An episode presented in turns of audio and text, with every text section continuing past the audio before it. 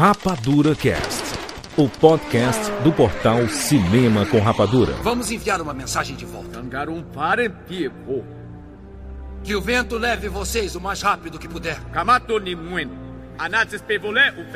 Falem para os outros clãs que venham. Auloro alai repensiba u. Digam que Toruk Makto está chamando por eles. Voem agora!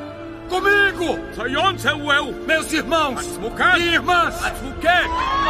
E vamos mostrar ao povo do céu que eles não podem pegar o que querem e que essa, Senye.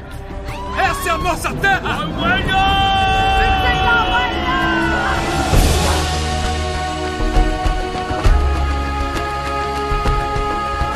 Seja bem-vindo, seres da Rapadura em todo o Brasil. E está começando mais uma edição do Rapadura Cast. Eu sou Júlio de Filho. E no programa de hoje nós vamos falar sobre o top 10 de maiores bilheterias de todos os tempos. Estamos aqui com o Tiago Siqueira. Júlio de Filho, dinheiro pode não trazer felicidade ou qualidade, mas traz notoriedade. Muito bem. Rogério Montanari. Você sabe o que é isso? Meu Deus, cara. É a velhinha jogando a joia do Titanic. Meu Deus do céu, que, que Mano, o meu Rogério tem que ser processado, cara. Sério, tem aviso de gatilha. Se bem que dessa vez foi. Catixa Marcelas. Juras, e o vento? Levou ou não levou? Tá levando até hoje. Ah, olha só, vamos falar aqui sobre as maiores bilheterias de todos os tempos. Vamos pegar aqui o top 10 dos filmes que mais arrecadaram em bilheteria. Aproveitar o momento que não tem cinema pra nós aqui, né? Não tem coisa pra ver. Esse top 10 vai demorar um pouco pra mudar, né? Porque as coisas vão demorar um pouco pra entrar nos eixos e arrecadar muita grana. Então, é, se fosse em outro momento, gente- esse podcast poderia se datar muito rápido, né? Porque os filmes É, ali. eu acho que esse podcast não vai se datar tão rápido, viu? Vai A gente vai demorar. bater papo aqui sobre vários filmes, tem muitos filmes de super-heróis, o gênero, né, que trouxe essa mudança de bilheteria e, e procura em cinema, tem muita coisa aqui de continuação, tem alguns clássicos, tem uns filmes um pouquinho mais antigos, muitos filmes recentes. A gente vai falar muito sobre essa tendência de mercado é, de bilheteria. Será que um filme que arrecadou muita bilheteria, ele é bom? Será que essa existe essa comparação? Ai, se ganhou dinheiro é bom. Será que existe isso? A gente vai conversar isso nesse podcast. É isso, vamos falar sobre os filmes milionários da história do cinema agora aqui no Rapadura Cast.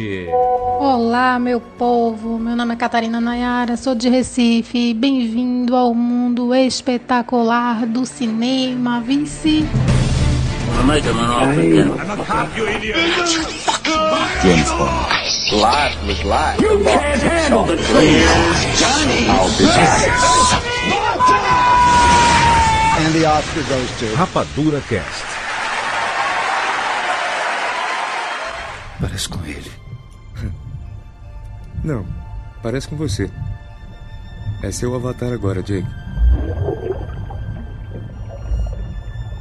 E o conceito é que cada controlador se conecte ao seu avatar. Para que o sistema nervoso dos dois se sintonize. Por isso me ofereceram esse trabalho, porque eu posso me conectar com o avatar do Tommy. O que é uma coisa muito cara. Isso aqui tá certo? Eu falo o que eu quero pro É. vídeo diário? É, precisamos pegar o hábito de documentar tudo. O que vemos, o que sentimos. É tudo científico. E boa ciência é boa observação. E também vai ajudar você a não pirar nos próximos seis anos. É. Vou tentar. Então. Esse sou eu. Virei cientista.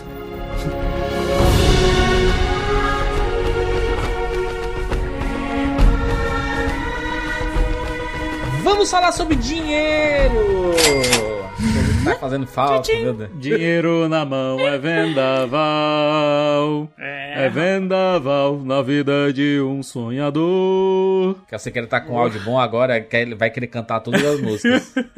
Não é assim, pô. Tudo que ele não podia cantar antes, ele tá cantando agora. Exato. Uma das coisas que sempre acontece quando a gente fala sobre bilheteria, muita gente comentar dizendo assim: ah, mas bilheteria não tem nada a ver, não é? Não compara com qualidade. Não é porque um filme deu dinheiro que ele é bom. E é uma verdade, né? Isso não tem realmente nada a ver, não. Mas, né, pra um filme fazer muito sucesso, ele tem que ter alguma outra qualidade que atrai as pessoas. Porque um filme sem, sem qualidade, ele não atrai as pessoas. Exatamente, mas uhum. Juras, essa atração que o filme A, filme B, filme C teve junto ao público, ela não acontece no vácuo, né? Ela acontece por algum motivo. É isso que a gente vai dar uma olhada também aqui, né? Porque durante esse período aqui, esse filme foi tão atrativo para o público. Inclusive é reflexo de épocas, né? Porque a gente viveu várias tendências na história do cinema. Hoje a gente vive a maior delas, que é a do gênero de super-heróis, né? Que é a que mais trouxe cifras para os estúdios. Mas a gente viveu várias épocas. Essa é a época bíblica, né? Que os filmes bíblicos bombavam, era bilheteria absurda, os Dez Mandamentos, Ben-Hur e etc. A gente teve a época fantástica, né? A época lá do Senhor dos Anéis, do Harry Potter, né? da fantasia, né? Bombando. A, a, época das estrelas, né? Com Star Wars bombando Isso. o tempo todo. Uhum. Os filmes de espaço, né? De ficção científica. A época da, do, do Star System, né? Das estrelas mesmo, em que o rosto dos atores era que atraía as pessoas. De Tom Cruise, Brad Pitt, pegando ali dos anos 80 pra cá, né? né? O Ferris Bueller, né? Que era, não era muito famoso também, mas não era um Star System também, né?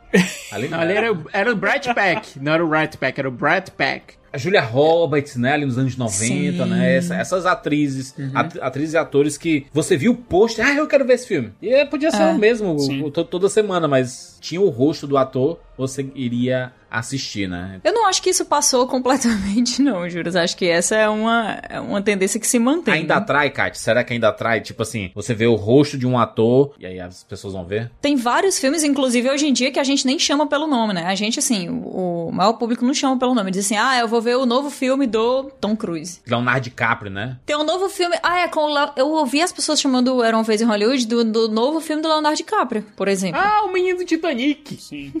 Então, assim, é uma coisa, é uma coisa comum. Os, os diretores estrelas também, né? Tem os diretores estrelas, é, o novo filme do Tarantino. Sim. Exatamente. Não vai dizer isso pra VTube, não, que a VTube não sabe nem quem é Tarantino. Ou seja, você tem uma, tem uma geração aí que não sabe nem quem é Tarantino, cara. Me não dói vai. isso na alma. Porque assim, a gente, a gente leva em conta o que a gente pensa na nossa bolha, e a nossa bolha realmente, ela vai assistir um filme do Tarantino, ela vai assistir um filme do Scorsese e tal.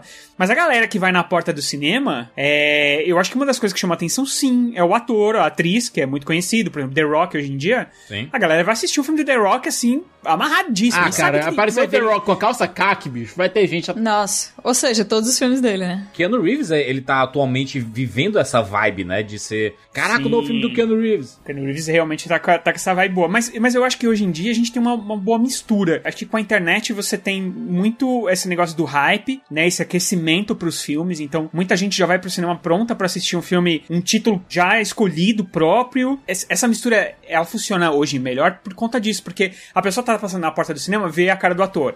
O outro tá passando lá e, e vê um trailer, que é um filme do Scorsese. O outro vê é, é, no Facebook, se, segue lá a, a, galera da Warner e vê que eles vão lançar um filme. E assim vai. Porque eu acho que antigamente, por exemplo, tinha o, o primeiro Star System, sei lá, é, dos anos 30, 40, era só ator e atriz. Depois você só tinha só diretor. Principalmente nos anos 70, a galera ia só por causa de diretor no cinema. Acho, acho que depois começaram a vir os gêneros, que era tipo. Cinema de gênero. É, os musicais, né? Os musicais bombaram demais ali quando chegou o cinema falado, né? Então... Sim, os épicos bíblicos também, é, que foram sim. muito sucesso e teve muitos um atrás do outro. Né? Os grandes épicos, é, Cleópatra, que não foi assim tão. Quase quebrou a foto. Ah, mas, é, mas todos eles, né? Como, eu, como eu falei antes, os, os, os Dez Mandamentos, Ben-Hur, é, todos eles, né? Assim, são, são clássicos que é, eram gêneros do período, né? Ali, até o, o Spartacus mesmo, né? Nossa, sim. Spartacus. Eles eram os grandes épicos de antigamente, né? Que se falava, né? Que esses filmes caríssimos, com muita fi figuração, com muitos cenários e tudo mais, e com uma mensagem bem poderosa, assim. Então esses filmes ficaram bem populares mesmo. Porque naquela época, a gente,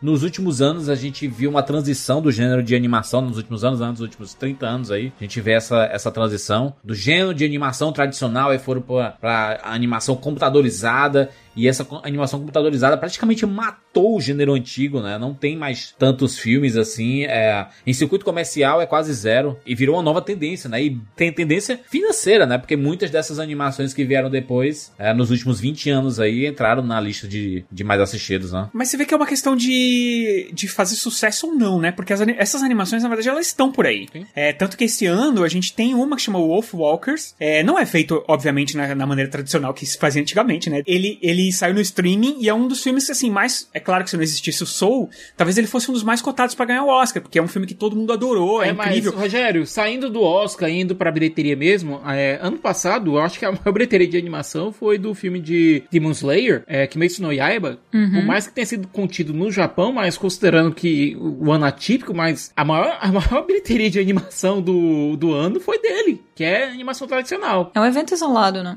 Acho que é uma referência muito ruim porque os cinemas estavam fechados. E o, o- só que sobreviveu nesse sentido de, de lançamento né, comercial foram os lugares que tiveram, né? pa- passaram mais rápido pela, pelo processo inteiro, né? Se a gente considerar Japão, cara, é, ele conseguiu passar Viagem de Chihiro, conseguiu passar os filmes da Pixar, conseguiu passar tudo. É a animação mais vista de todos os tempos no Japão, cara. Ain- Ainda acho que é um filhote particular, assim, principalmente porque o Japão é um, é um lugar que eles valorizam É. bastante os, os filmes animados no estilo tradicional, né? Os animes e etc. Então, Uhum. Eu acho que o, o Shihiro, ele, ele ultrapassou é, essa, barreira porque ele fez sucesso no mundo inteiro, né? Então, ele foi pro Oscar, Sim. ganhou o Oscar, inclusive, merecidíssimo. Acho que foi um dos Oscars mais merecidos da história. Nossa, mas tranquilamente um dos mais da Pelo história. amor de Deus, né?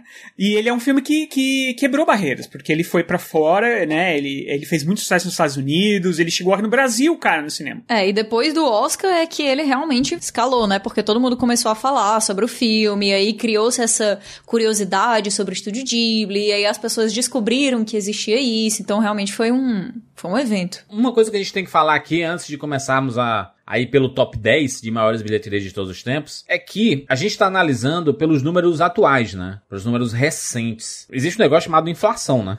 Pichalo de economia. Vai lá, se garanta. E a inflação existe há muito tempo. Se a gente considerar, por exemplo, um dos filmes que é considerado como filme de maior bilheteria de todos os tempos, com a inflação corrigida, que aí o vento levou, ele foi lançado em 1939 e o ingresso era 15 centavos.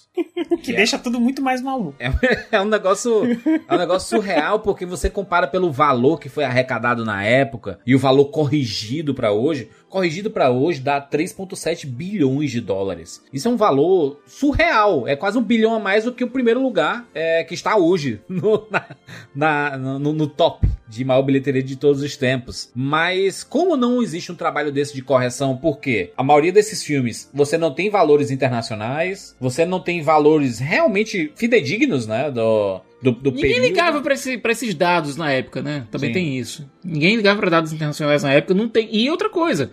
Você conseguir fazer um trabalho de fazer a correção monetária, corrigir pela inflação, cada moeda. Cara, aqui no, só aqui no Brasil, bicho, se a gente Nossa. for fazer um trabalho desse nos últimos 60 anos, é quase impossível. Eu, eu sempre cito o exemplo que é, em 93, 4 mais ou menos, eu ia comprar um galeto. Caraca, o Juras tem muita, muita história com galeto, é impressionante. Uma, uma coca 2 litros e duas linguiças com 5 reais. Mano do céu! Big Mac com batata frita média e refrigerante médio. Eu lembro que em 94, 95 era 4,95 reais. É, 4 reais e 95 centavos. Hoje você não compra isso pelo, pelo quê? 20 reais? Você compra três coisas e gasta 100 reais. Eu só, eu só vim comer McDonald's nos anos 2000. Tinha uma época que a gente comprava frango por um, é, um quilo, um real. É outra Um real época, de frango é- época. Ah, gente, pelo amor de Deus. Tinha, teve uma época que você enchia o tanque de gasolina do seu carro com 25 reais. Isso é a prova da, da inflação. É. A gente tá vivendo a inflação dos últimos dois anos. Esse, esse cash é pra, é pra gente ficar triste? É isso? É porque a gente, comp- a gente comprava um, um quilo de arroz e hoje tá três vezes o valor. É, e é um, um gibizinho da anos. Abril, cara. Um gibizinho da Abril com 100 páginas. Era 2,50. Hoje em dia você compra qualquer revista de 100 páginas a 20 reais. bicho. Siqueira, anos 90 era tão bizarra, a, ano- anos 80 e 90 era, era tão, tão bizarra essa parada da inflação que uma coisa de manhã ele tinha um valor e à tarde tinha outro. Era remarcador. Ainda tinha, na época do, do Sarney, ainda tinha os fiscais do presidente, que era verificando o preço, cara. Era muito bizarro. Era outra.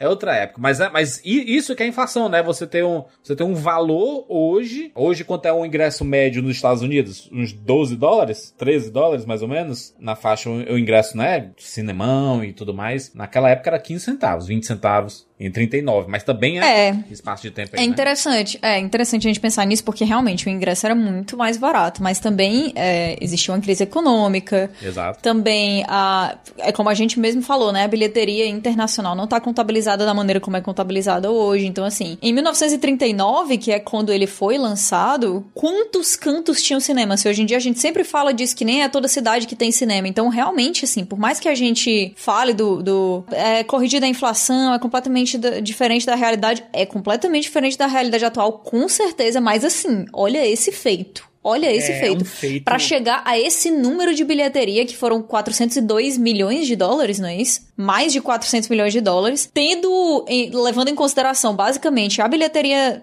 doméstica dos Estados Unidos, levando em consideração o ingresso a 15 centavos e levando em consideração uma crise econômica. Cara, a gente precisa bater palmas pra E o Vento Levou, por mais que seja bizarro que ele ainda seja o primeiro lugar, E assim, ainda mas... era uma época que não era fidedigno o negócio, né? Porque a gente sabe, Rogério, Rogério, nó- nós que somos um pouco mais velhos, né, Rogério? Nó- sim. nó- nós, Uhum. nós vivemos os, os tempos áureos dos cinemas em que vendiam todos os ingressos e a mais. Porque assim, Vendia tô mais. nem aí se não tem cadeira, rapaz. Se der pra sentar na escada ou no colo de alguém, vá. Com certeza. Como é que você Vendia, isso aí? não tinha papo, não. Mas é que, é que também nessa época, principalmente nos Estados Unidos, é, hoje em dia você tem muita sala nos Estados Unidos, tá? É. Quer dizer, depois da pandemia a gente não sabe, né? Mas pré-pandemia, é, os Estados Unidos tem muita, muita, muita sala. É, tanto que é por isso que a bilheteria deles é, a- é considerada. A China tá chegando, porque a China também tá A construindo China muitas passou. salas. É, mas durante muito tempo os Estados Unidos sempre, é, foi, a, foi a bússola de bilheteria Sim, pro, do mundo. pro mundo inteiro. E muito por conta disso, porque você tem a cultura muito disseminada, você tem muitas salas, você tem salas no, no, no interior do país, né? É, diferente do Brasil aqui, que você tem salas nas grandes capitais, vários estados aí nas- no, no, no- interior quase não tem, ou se tem uma sala minúscula que os, que os lançamentos não chegam. E lá nos Estados Unidos, você tinha uma boa distribuição. Mas se você pensar que em 1939, quantas latas de filme esses caras distribuíram pelos Estados Unidos, cara, para arrecadar toda essa grana, eles devem ter viajado demais com essas latas. Porque é impossível ter arrecadado com a, com a primeira leva de, de filmes, sabe? Que foi para pro cinema. Essas latas, elas devem ter viajado o país inteiro e foram, deve ter sido é, uma loucura, assim. Todo mundo deve ter assistido o Vento Levou, porque, cara, uma bilheteria de que hoje seria é, de 3,7 bilhões, sei lá, é praticamente imbatível. É praticamente imbatível. É 3,7 bilhões de dólares, né? Isso. De dólares. sim. Dólares. Vamos corrigir aqui pra real atualmente, só pra se divertir enquanto você queira fala aí. É Tem só multiplicar certeza por que você vai seis. É só multiplicar por seis. Tá seis hoje, porque um dia desse.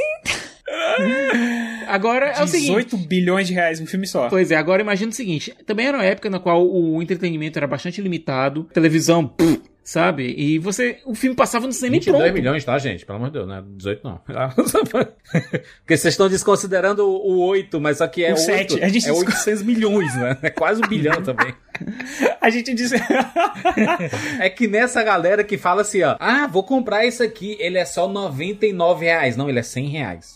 É Mas você não faz isso também? Agora, gente, imagina o seguinte: filme na época, um filme, na época, um filme específico, ele era tipo o Cometa Halley, ele passou e pronto. Sabe? Você vai ver esse filme, sabe lá Deus quando de novo. Hoje em dia você tem a facilidade de, ah, quero ver o vento levou, vou lá no stream, vou lá na HBO Max, vou pegar o DVD, vou pegar o Blu-ray, pronto, ok.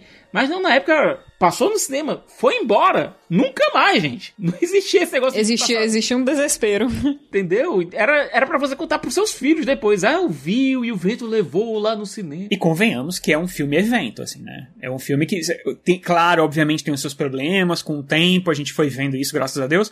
Mas assim, não dá pra tirar esse mérito. É um filmaço. É, um, é um evento de verdade, assim. É um filme que quando você termina, você, você sente que você passou por uma experiência, cara. É, Uma- e a gente pode falar doideira. sobre isso, a gente pode falar disso de filmes até ali mais ou menos na década de 70, né? Porque depois isso era passar na televisão, você só foi ter o advento do, do VHS na década, na década de 80, sabe? Então, a- É. até lá. Se você ver um filme de novo, você tinha que conseguir, sei lá, de repente uma matinê que ia estar passando um filme mais, mais antigo, ou de repente mais pro interior, pra poder Rogério, vou assistir. dizer aqui números atualizados, tá? Os Estados Unidos têm hoje 42 mil salas de cinema. É, É a, gente, a gente não sabe quantas dessas vão sobreviver pós esse período que a gente tá vivendo aqui. A gente vai, só vai saber depois desse número. A China já passa 65 mil salas de cinema no mundo. Se um dia eles liberarem, porque são só 10 filmes, não é isso que eles liberam de que seja de fora da China por ano? Ou já caiu isso? Não, ainda tem, ainda tem. É um mercado ainda que é muito fechado. Mas tendo a liderança do cinema mundial, isso, isso vai cair. É, vai cair e vai. O mercado principal de lançamento de filmes, assim. Se antes eles já estavam pensando no Com mercado chinês, certeza. hoje vai ser o principal mercado. Essas diferenças que a gente tá vendo até narrativas, né, e de representatividade em elenco e tal, isso tende a continuar ad infinitum, porque não vai diminuir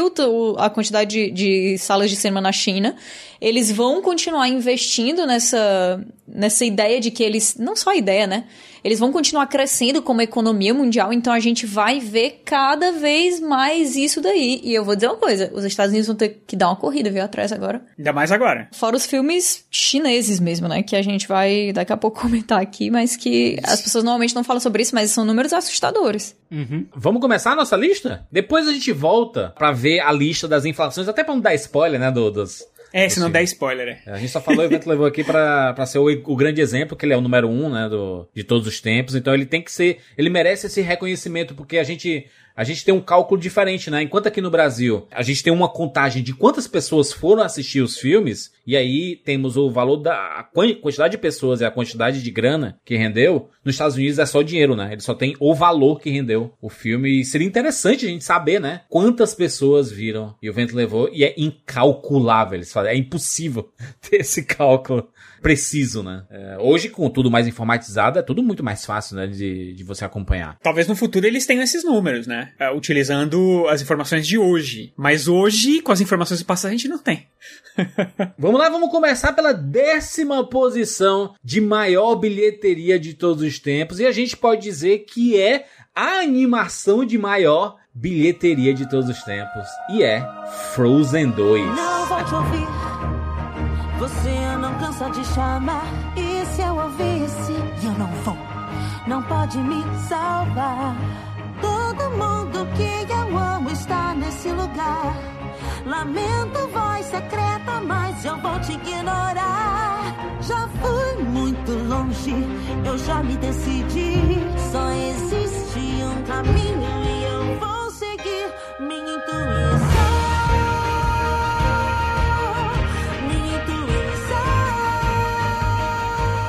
Intuição. Intuição. Meu amigo, aqui é só minha intuição, bicho. Hoje eu fiquei escutando isso a tarde inteira. Intuição. Elas preferem do que o primeiro? Preferem. Nossa, é. Só lembrar que, que uns pontos tá so- sobre essa posição, essa décima posição, é a posição que mais tem rotatividade, né? Porque como os filmes estão chegando com um pouco mais de facilidade à marca de um bilhão, então é, há uma disputa nesse, nesse mercado de bilhão, né? E essa, essa posição de maior animação de todos os tempos, de maior bilheteria, foi rotacionada. Teve Os Incríveis 2, teve é, Toy Story 3, por muito tempo era o Rei Leão a maior animação de todos os tempos. O próprio Frozen chegou a ser a maior, maior bilheteria de animação. né? O Homem de Ferro 3 também chegou. Cara, Minions chegou a ocupar essa posição, cara. Minions! E aí ficou aqui, tá consolidado, né? Frozen 2, lançado em 2019. Uma curiosidade que a gente já pode falar aqui de antemão: 90% dessa lista ela, é, ela vem de 2010 pra cá. Eu acho bem, bem impressionante que Frozen 2 tenha passado Frozen 1, porque a gente é muito de uma época que o 2 sempre era de uma qualidade muito menor do que o 1, né? E o- o- Em termos de animação. assim. Parece ser muito mais famoso o Frozen 1, né? Assim, a, a ideia pelo Na minha cabeça, cara, mil vezes. O Frozen 2, ele fez todo esse sucesso exatamente por causa do Frozen 1. Então, mas ultrapassar é que me choca, entende? Mas, Kátia, imagina o seguinte: o top que Frozen 2 chegou foi na décima posição, certo? Essa impressão que a gente tem de que Frozen 1 foi mais, fez mais sucesso com esse top é porque o top que Frozen, 2, Frozen 1 chegou, Frozen 1 chegou, chegou à quinta posição dessa lista já. É. Chegou pra quinta posição. Então, De já todos foi os mais, tempos, bem tá, mais- gente? Caraca, Isso. quinta posição de todos os tempos, lá em 2013, com, com um, um ponto 290 bilhão é, arrecadado, o Frozen chegou até a quinta posição, o Frozen 1 no caso, né? E o 2 concordo com o Rogério. Total por causa da expectativa e a vontade das pessoas de quererem ver a continuação dessa história. E as crianças, as crianças amam a Elsa, amam a Anna e tudo mais. E vamos falar real, o Frozen 2 não é ruim. Com certeza não. Mas o Frozen 2, ele tem uma qualidade, assim, ele é muito bonito visualmente. A história dele não desagrada, né? É, tal- talvez a expectativa fosse maior, é, mas tem as musiquinhas que, que a criançada gosta, sabe? Então, é, é um filme bom. Então, como já existia e demorou muito pra sair esse dois, se você for pensar, quando saiu um foi uma surpresa, né? Ninguém esperava muito de Frozen e tal, e quando ele saiu, é, ficou todo mundo muito empolgado, principalmente de Let- depois de Let It Go, ganhou o Oscar e o caramba. É, ficou uma expectativa muito. E eles demoraram, né? Eles cozinharam o frango. Foi, foi cozinhando. co- Então, a, a- foi crescendo muito a expectativa pro 2. Se ele fosse um filme ruim, talvez a gente não estivesse falando dele aqui, ele não ia chegar na bilheteria. Mas como ele era um filme bom, agradável. Olha, Rogério. Calma aí. Mas é, tô falando pelo estilo, entendeu? Não, eu sei, eu sei, mas o Rogério falando que filme ruim não entra nessa lista, olha. Não, eu sei, eu sei, mas. E rapaz, vai começar, a gente vai começar a levar pro lado pessoal muito cedo aqui. eu não vou levar. Eu gosto Eu não vou assim. levar pro lado pessoal. eu gosto assim, rapaz. Agora todo podcast eu quero briga. É um sucesso 100% justificável aí. A expectativa em cima do Frozen 1, as músicas chiclete que funcionam pra caramba, o amadurecimento dos, pe- dos personagens, o licenciamento. Foi muito sucesso, O gente. momento também, é. Porque Frozen, Frozen 1, ele foi, acho que tão à frente, assim, sabe, do, do tempo dele, que quando Frozen 2 saiu, ele ainda tá muito atual. Ele ainda traz coisas muito legais. Então, realmente, é, é um mérito muito grande do filme. Não tem como a gente dizer que, que Frozen não, não é um espetáculo, né? Ah, e, e essa bilheteria, né? É 1 bilhão e 450 milhões de dólares arrecadados no mundo todo. Um baita sucesso que foi Frozen 1 lançado lá em 2019. Na nona posição, lembrando que esse filme conseguiu chegar absurdamente até a quarta posição de maior bilheteria de todos os tempos. Estamos falando aqui, cara, é inacreditável. É o sétimo filme de uma franquia. Estamos falando de Velozes e Furiosos 7. Esse é o seu carro. Meu carro?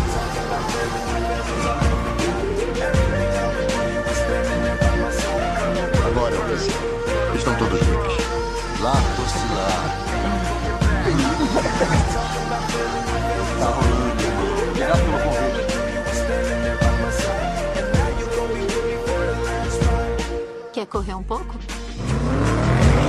Não importa onde você esteja. Se a um quilômetro de distância. Ou do outro lado do mundo. Ah, we all change, we all grow, a new lane. A coisa mais importante da vida serão sempre as pessoas que estão nessa sala. Bem aqui e agora. Saúde, família. Saúde. started Que é maravilhoso, né? Bombou demais. O último filme do Paul Walker, né? Cara, muita gente. É, o filme foi adiado por conta da morte do Paul Walker, que não tinha ainda completado a, a participação dele no longa. É, ela foi completada através de dublês digitais, inclusive os irmãos dele, o Caleb e o Cody. Então, ele veio com uma carga emocional muito forte já. Porque, cara, todo mundo tava acompanhando o Paul Walker desde o começo dessa franquia, certo? Só teve o 3 que ele não participou, que foi o Velozes em Tóquio. Em todos os outros ele tava. E por mais que ele fosse o. tenha começado como o mocinho, sabe? O, que era basicamente o escada pro Vin Diesel, muita gente se apegou muito ao personagem dele. Muita gente Demais. se apegou. Quando ele morreu e veio essa onda pra essa despedida, sabe? Cara, eu acho que teve- tinha muita gente chorando na última cena de Velozes Furiosos 7. Pelo amor de Deus, Tinha. cara. É um dos momentos mais emocionantes aí. É, e até hoje é um, é um símbolo, né? De despedida, de grandes amizades. Acho que se a gente for. Kart, os carros indo um pro lado e outro pro outro, assim, dividindo na pista. Been a long day. Vai, você quer tu que canta aí? My friend. Você sabe que. Você sabe que eu nunca, eu nunca assisti esse filme, mas essa cena, ela é, é- Pô, quem nunca viu, né? Essa cena. eu nunca cena vi é esse filme, mas eu sei que. Gente, eu- eu juro que a gente canta melhor que isso, tá? Na vida real. É só porque a gente tá. Mas, mas- mas é um filme muito legal, tá? Você queira, muita gente fala mal de Velozes da franquia e tudo mais. Mas, cara, eu- eu acho que até aqui, até o Furiosos 7, ele te entrega alguns filmes bacanas. Esse 7, ele é bem legal. Não, é bem- não, a franquia toda, com exceção do segundo, que aliás é. Não tem quem consiga defender aquele filme. O mas 3, o todos- Tokyo Drift, maravilhoso. O Tokyo Drift é maravilhoso. Cara, todos os, todos os outros filmes em maior ou menor escala, cara, são muito bacanas. São, fazem muito bem o que se propõem. É, eu acho que é só porque as, as pessoas ficam falando, ah, é porque é muito besta, não sei o que, não sei o que. Oxe, às vezes o pessoal quer ir pro cinema pra se divertir. Aí tem que ser, meu Deus do céu, pronto, aí só vai assistir o irlandês, nada mais. É, e é uma franquia que tá com a gente, que ela passou por vários momentos, sabe? Ela passou pelo. Cara, é só a gente lembrar. Ladrão Qual- de DVD. Ladrão de DVD do primeiro filme, cara. Sicas, o primeiro filme é o único que eu assisti. E aí, eu não, eu não. Quem sou eu pra vir aqui e falar que Velozes e Furiosos é um lixo? Porque, tipo, só não é um filme que bate com o meu gosto. E eu, eu gostava até do primeiro. Mas aí, todas as vezes que eu tentei, ele é que nem o, o- a franquia Resident Evil. Eu tento, eu quero assistir, por exemplo, o 3, o 4, que todo mundo fala que, pô, é um filme até que é bacana. E eu tento, e eu, eu não consigo passar dos primeiros minutos. Porque não é, não é que é ruim, não é pra mim, entendeu? Então eu, eu não consigo assistir Velozes e Furiosos. Mas, mas o caso de Velozes e Furiosos é muito interessante porque, assim, ele é um filme que atrai. O cara que tá sabendo que vai sair um filme novo de Velozes e Furiosos, ele vai no cinema. O cara que tá passando no cinema ali, que ele tá andando no shopping e ele vê a placa de Velozes e Furiosos, ele entra, entendeu? Ele atrai todo mundo, ele atrai, ele atrai. Aí você fala assim: não, só os caras que vão assistir. Não é. Não, Tem- não eu é. conheço muitas mulheres que vão assistir muito felizes da vida de estar Eu assistindo assisti todos. o, o Velozes Furiosos. É um dos poucos filmes que não tem vergonha de dizer assim: esse filme é o número 7 e foda-se. Se você não assistiu os Sim, outros. e é galhofa. E é galhofa, e é. e ele, ele compra a galhofa. o aqui. 8, o 8. O 8 tem a minha cena favorita da franquia, que é a cena do bebê, cara, do Jason Statham e o bebê. Ah, pensava que ia Sabe? falar do su- submarino perseguindo os carros. Não, não, cara. Jason Statham e o bebê numa cena de ação num avião, cara. isso, demais, isso é cara. supremo, cara. Mas aí que tá, é um, é um franquia que não tem vergonha de ser uma ser diversão. Uma coisa que, que Furiosos ela abraça muito bem é a, a parte internacional do filme. Porque o filme é muito. A franquia é sempre muito inter- internacional, né? Eles vão pra vários lugares do mundo, eles tentam trazer pessoas de vários lugares do mundo pra fazerem parte do elenco, né? E aí, essa internacionalização do Velozes Furiosos, inclusive o fato de o elenco inteiro viajar o mundo inteiro fazendo eventos e promoções, faz com que, por exemplo, a maior bilheteria de Velozes Furiosos se- seja onde? Na China, com 390 milhões de dólares é, arrecadados, no caso Velozes Furiosos 7, né? Lembrar aqui, ó, de, de todos os mercados, Estados Unidos faz um baita sucesso, 353 milhões de dólares, é, Reino Unido, 59 milhões de dólares, Alemanha, 42 milhões de dólares, aí eu vou mostrar aqui Brasil, 46 milhões de dólares aqui no Brasil. E pega o número de salas que a gente tem aqui no Brasil e compara com os dinheiro, Estados Unidos, bicho. cara. É, é, uma- é absurdo. Não só isso, né? A moeda, Siqueira. Eu tava vendo no Instagram do Vin Diesel esses dias, e o que ele postou? Ele postou uma fan art de uma fã brasileira, sabe? Ei, mas não, cara, não é à toa que quase todo filme eles vêm, eles vêm, eles vêm fazer promoção aqui, cara. Exatamente. E aqui é, é sucesso. Aqui na China é sucesso total. This is Japão. Brasil, sabe? This, is Brasil. maravilhoso. Eles fizeram o filme no Brasil. Um dos né? filmes é no Brasil, ainda tem essa. O, o Velozes e Furiosos 7 é de 2015, né? Ele, ele faturou 1 bilhão e 516 milhões de dólares. Que sucesso, hein? Que sucesso de Velozes e Furiosos. É, por isso que tem até hoje. E foi, foi foi uma franquia que, né, que quanto mais passava o tempo, mais o dinheiro ganhava. É, esse dinheiro não tá voltando mais tanto quanto se espera, né? Porque o 8 já não deu esse- essa grana toda, apesar de ter dado uma grana muito interessante. É, o 9 eles estão segurando até hoje aí, né? Porque, enfim, É aquela coisa, eu tô muito ansioso pra ver o, o carro Tarzan, cara, no 9, sabe? a gente viu aquele trailer do 9 já faz uns 500 anos, sabe? Com o Vin Diesel no carro e o carro basicamente se agarrando num cipó e passando por um... Tinha me esquecido disso, que eles pulam um penhasco no carro pendurado numa corda pra ir pro outro lado. É, inacreditável.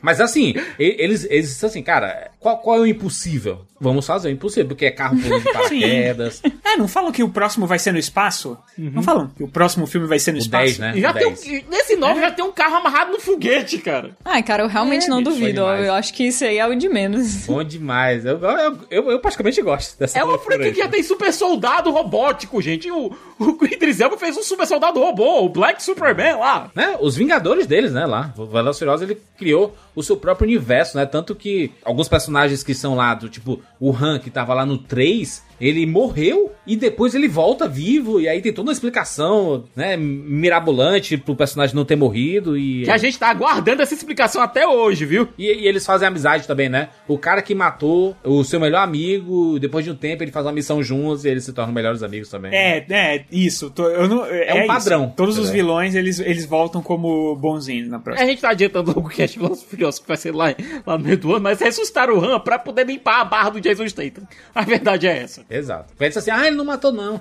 ele só matou outras 30 mil pessoas. Mas Funcionou, gente. Funcionou. A galera comprou, tá massa. nossa oitava posição de maior bilheteria de todos os tempos. Um filme lançado em 2012. A primeira reunião dos super-heróis da Marvel. Estou falando de Os Vingadores. O que está vendo lá em cima? A energia em volta do cubo é impenetrável. O Thor tá certo. Vamos cuidar desses caras. Como fazemos isso? Como uma equipe. Eu tenho assuntos a tratar com Loki. É? Entra na fila. Chega. O Loki vai manter a briga focada em nós e é o que precisamos. Sem ele, essas coisas podem sair do controle. O Stark está lá em cima, mas precisa que nós.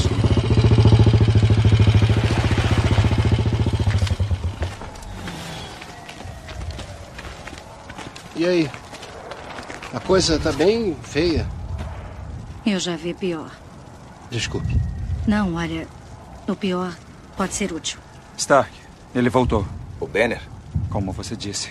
Manda ele se esverdear. Vou botar vocês na festa.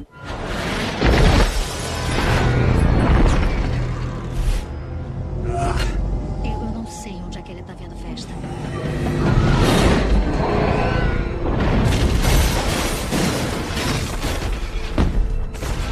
Dr. Banner. Agora seria uma ótima hora para ficar com raiva. Esse é o meu segredo, capitão. Tô sempre com raiva.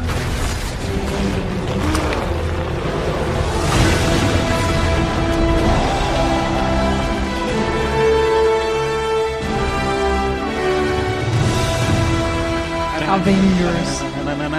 1 bilhão e 518 milhões de dólares, 2 milhões a mais que Velociraptor 7. Por pouco, Velociraptor 7 não passa. Se, tiver- se tiver um relançamento, talvez na China, né, mãe? Enfim.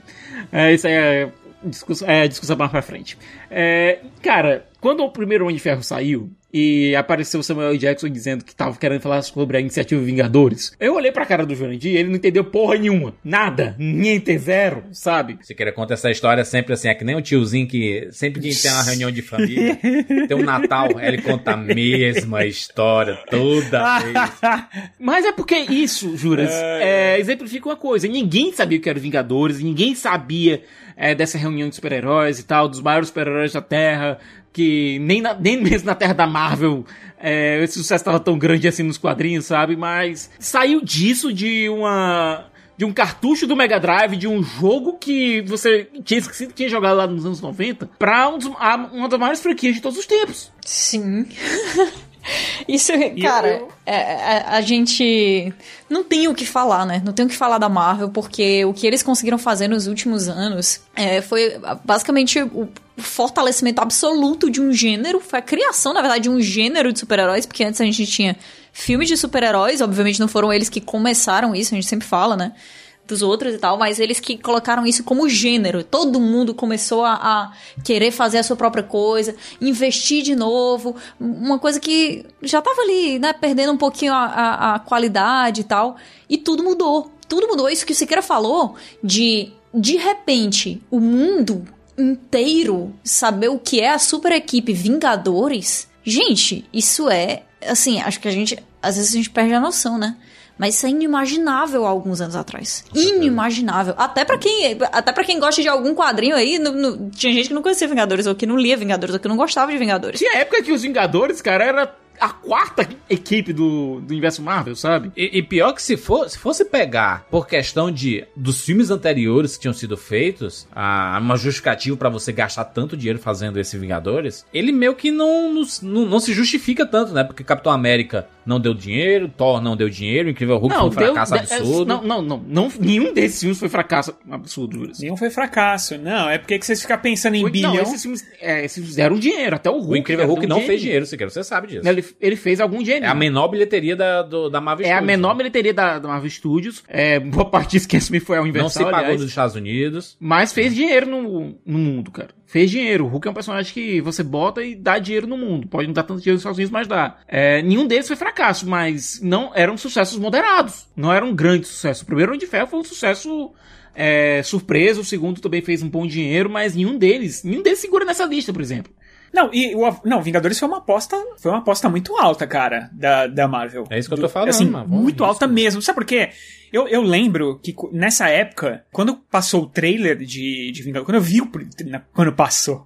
Quando eu vi o trailer de Vingadores, eu não me empolguei nada. Nada. Eu falei, meu, esse, putz, de novo isso, tal, não sei o quê. Porque, assim, eu tinha gostado dos outros filmes, principalmente do primeiro Não. Homem de Ferro. Tu tava esperando o Homem de Ferro 3, né? Era? Tu tava esperando o Homem de Ferro 3 com participações dos outros caras. Era basicamente isso que tu tava É, eu, esperando. não tinha, né? é, eu não tinha achado, assim, a coisa mais maravilhosa do universo, entendeu? E eu tava, por exemplo, muito mais na, na vibe do Batman, que era, ia sair o terceiro, né? O, o Ressurge. É, o Rises. Eu tava muito mais nessa vibe, porque o, pô, o 2 tinha sido maravilhoso e tudo mais. E aí eu lembro que os trailers saíram perto um do outro, inclusive os filmes estrearam perto um do outro também. E eu tava muito na vibe de ver o Batman, eu tava com muito mais essa história de é, super, é, super-herói sombrio e, e mais, mais realista e tudo mais. E aí quando eu fui no cinema, foi totalmente ao contrário a sensação. Eu detestei o Batman e eu fiquei maluco com os Vingadores, cara. Eu, a hora que eu fui assistindo e falando, meu Deus. Porque assim, eu curti muito, eu gosto muito da história, eu gosto muito da interação dos personagens. Pra época, os efeitos eram incríveis. E, cara, é. Não vamos esquecer que quando a gente assistiu Ultimato, quando vem a cena de Nova York, só te falar que eu tô arrepiado. A música, tudo, cara, tudo ali na cena final é, é épico. Épico. A sensação que eu tive no cinema assistindo o Vingadores é épico. Algumas partes dele envelheceram mal, certo? É, até mesmo quando assistindo o filme da primeira vez, tem uma tomada lá que é o Capitão América, o Gavião Arqueiro e a Viúva Negra passando em Nova York. É, temos que ir daqui pra cá, aí aparece eles correndo, e é uma tomada que é mais pra mostrar um carro do que pra mostrar os personagens, sabe? Mas que quando eu assisti no cinema, cara, eu, arre... eu- foram duas horas com um arrepio do pelo do peito do pé até a, Foi. o- até a cabeça, cara. Não, e sem contar o Loki ser o, o Loki é o vilão do filme, cara. E o Loki tinha sido, tipo, a melhor coisa que a gente viu no, no primeiro Thor, né? E, aliás, em todos os Thor. Ah, Porque também, né, Rogério, a barra tava baixa. É a melhor coisa da franquia Thor, né? Você quer dizer?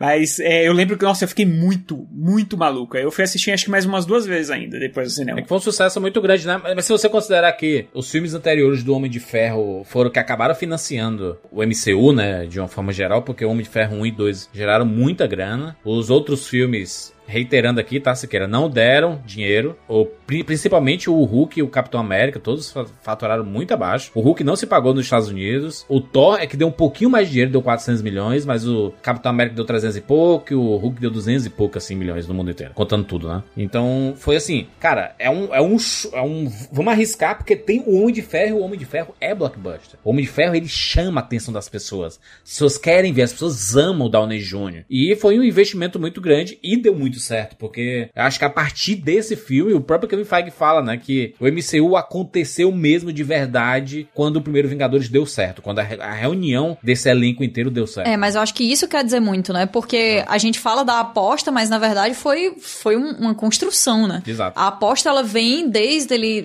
Obviamente, a gente, como público, tudo mudou depois de Vingadores. Tudo mudou depois de Vingadores. Com certeza. Mas a gente tem que, tem que reconhecer o que o Kevin Feige fez ali, cara. Tem que reconhecer porque...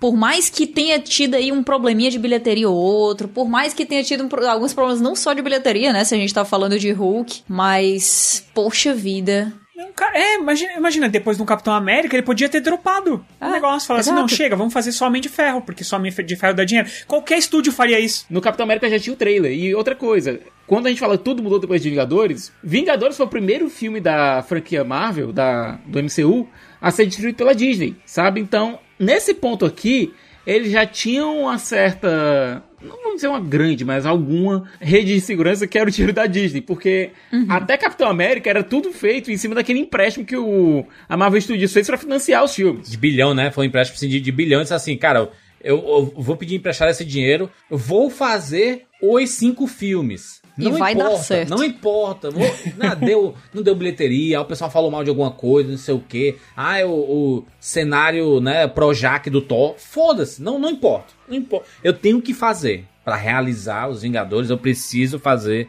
esses filmes e essa ousadia foi recompensada aqui, né, com um bilhão e meio de sucesso. O que eles usaram como pra lastro do empréstimo, como garantia, foi o direito dos personagens, sabe? É. Então a aposta foi grande. A aposta... Era tudo ou nada. A aposta foi Era alta. tudo ou nada. Eu acho que vai ser muito difícil a gente ver em vida um projeto como esse. É porque envolve, cara, envolve muita loucura, envolve muita vontade. Muita fé, né? Muita fé no próprio projeto. Muita fé, envolve. Cara, é porque vamos pensar o seguinte: quem era Homem de Ferro? Quem era Capitão América? Capitão América a gente tinha meio Não, que Capitão aqui. América. É, tá, tudo bem. Mas, é- mas Capitão América era bem conhecido. É porque Homem de Ferro, cara, a galera nem conhecia Homem de Ferro. Mas, Kati, pensa o seguinte: a gente pensava assim, é um cara envolvido numa bandeira americana, credo, ah, patriotismo e tal. E, cara, hoje em dia o cara é amado pelo mundo inteiro. Ao Mas, ponto cara, de que a gente tá tendo problemas com um cara fantasiado de Capitão América numa série agora de TV. Pra mim, melhor, melhor herói do MCU é o Capitão América e. É, é, uma, é, é uma aposta.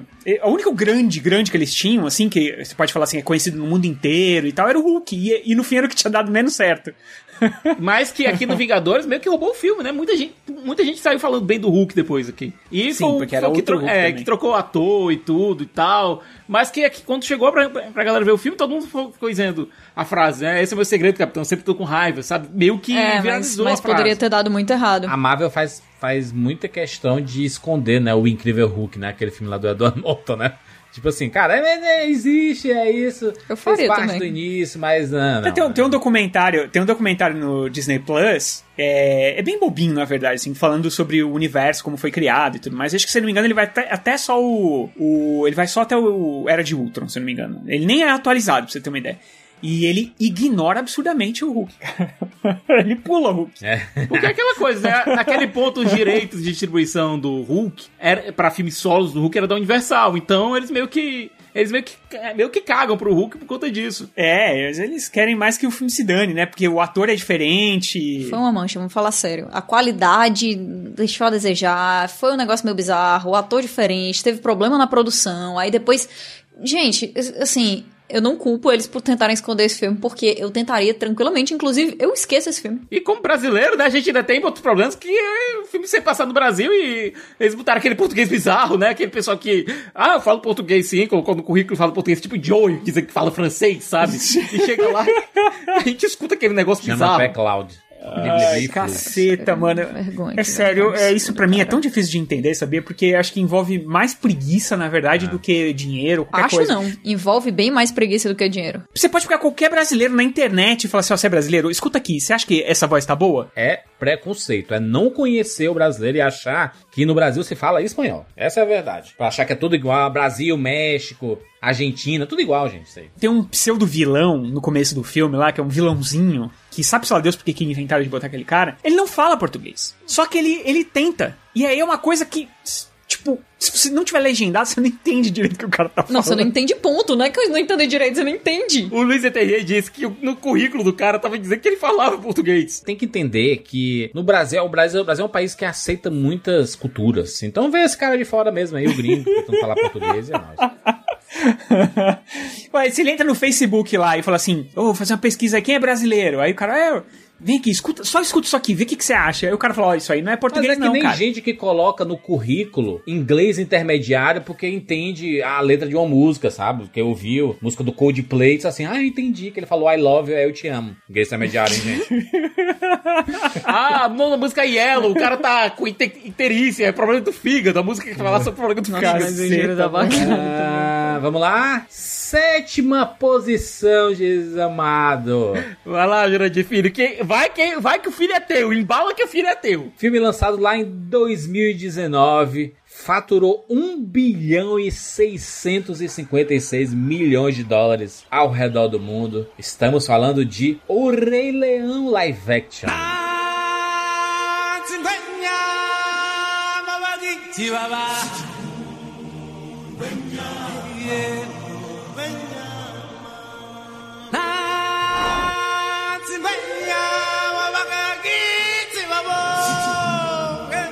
Baba, hi Baba, Baba, Baba.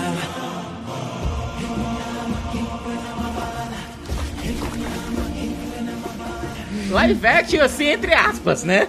O filme que trouxe mais desgosto, né? A equipe do Rapadura como um todo, porque o desgosto foi só do Jurandir, mas ele extravasou. Eu gostei muito menos do filme depois que eu fiquei sabendo que o Jurandir não gostou. Eu, eu saí assim, ah, foi legal, né? Assim, foi ok, né? Eu vi a cara do Juras, aí eu ia. É. Olha, não é por nada não, mas na cena, na cena do besouro rola bosta, o filme já tinha me perdido completamente. Ai, cara, não, eu sou, ó, eu sou, eu sou muito a favor do, do besouro rola bosta. A natureza é isso. O Rei Leão original de 94, ele nesse momento ocupa a posição de número 50 do, do top de maior, de maior bilheteria de todos os tempos, com 968 milhões de dólares. O filme foi relançado umas duas vezes, né? Teve aquela versão 3D, teve umas comemorações especiais. Ele já chegou a ocupar o número 2 de maior bilheteria de todos os tempos. O filme original, né? O, a animação de 94. E por muito tempo era a animação de maior bilheteria da história da Disney. Era a maior, maior bilheteria da história da animação. E ficou nesse top, assim, por muitos anos. Até ser superado por alguns filmes da Pixar, né? O Toy Story, principalmente. Que começaram a ganhar muita grana.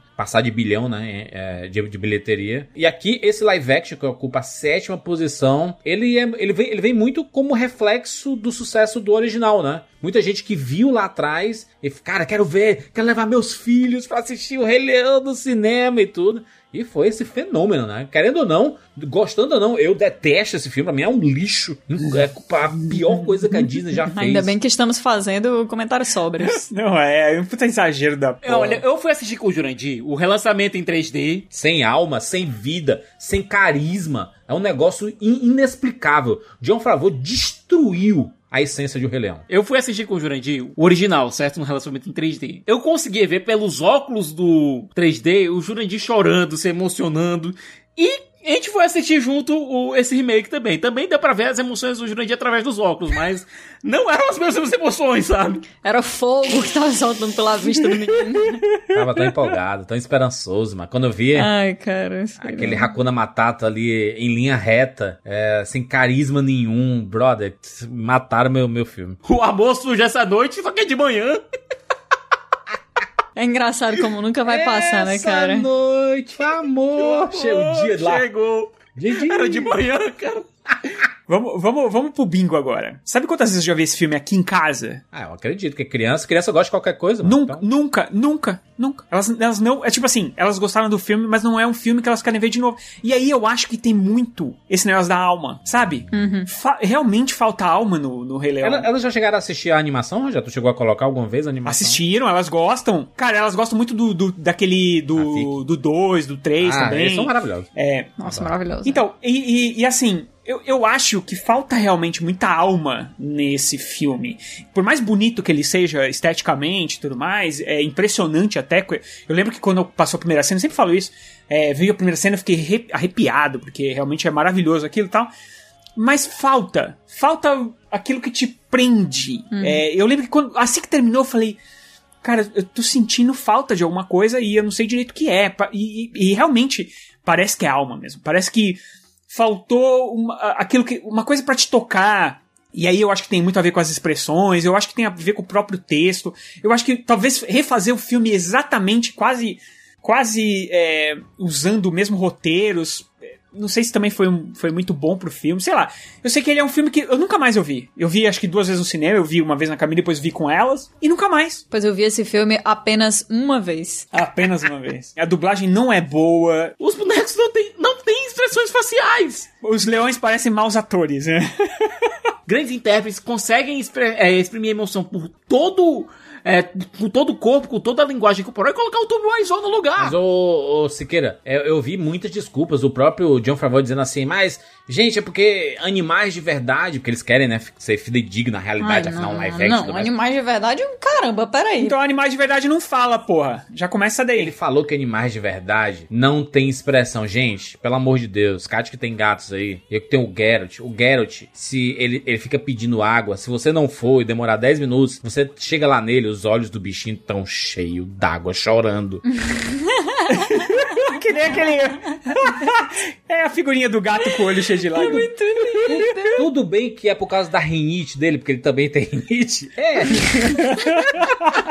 Mas ele chora. Ele de vez em quando com o nome porque- desses, com o nome desses, Júlio, o gato, em vez de chorar, ele fala... Ele fala Nossa, Ai, mas ai, tem ai, muita cara, expressão, tem. Juro, tem, tem razão. Assim, mas mesmo que não tivesse, gente, eu acho que essa, essa desculpa, ela é muito boba, sabe? Porque, assim, eles também não entendem sobre monarquia, por exemplo.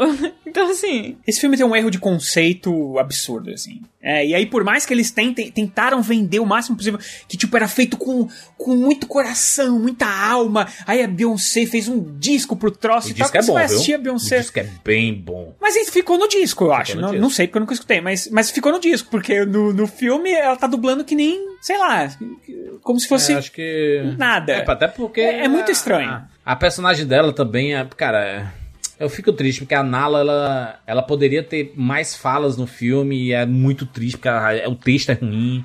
O, do- o dono de Glover que é maravilhoso, engraçadíssimo, canta demais, né? Chadwick Gambino aí, o cara maravilhoso.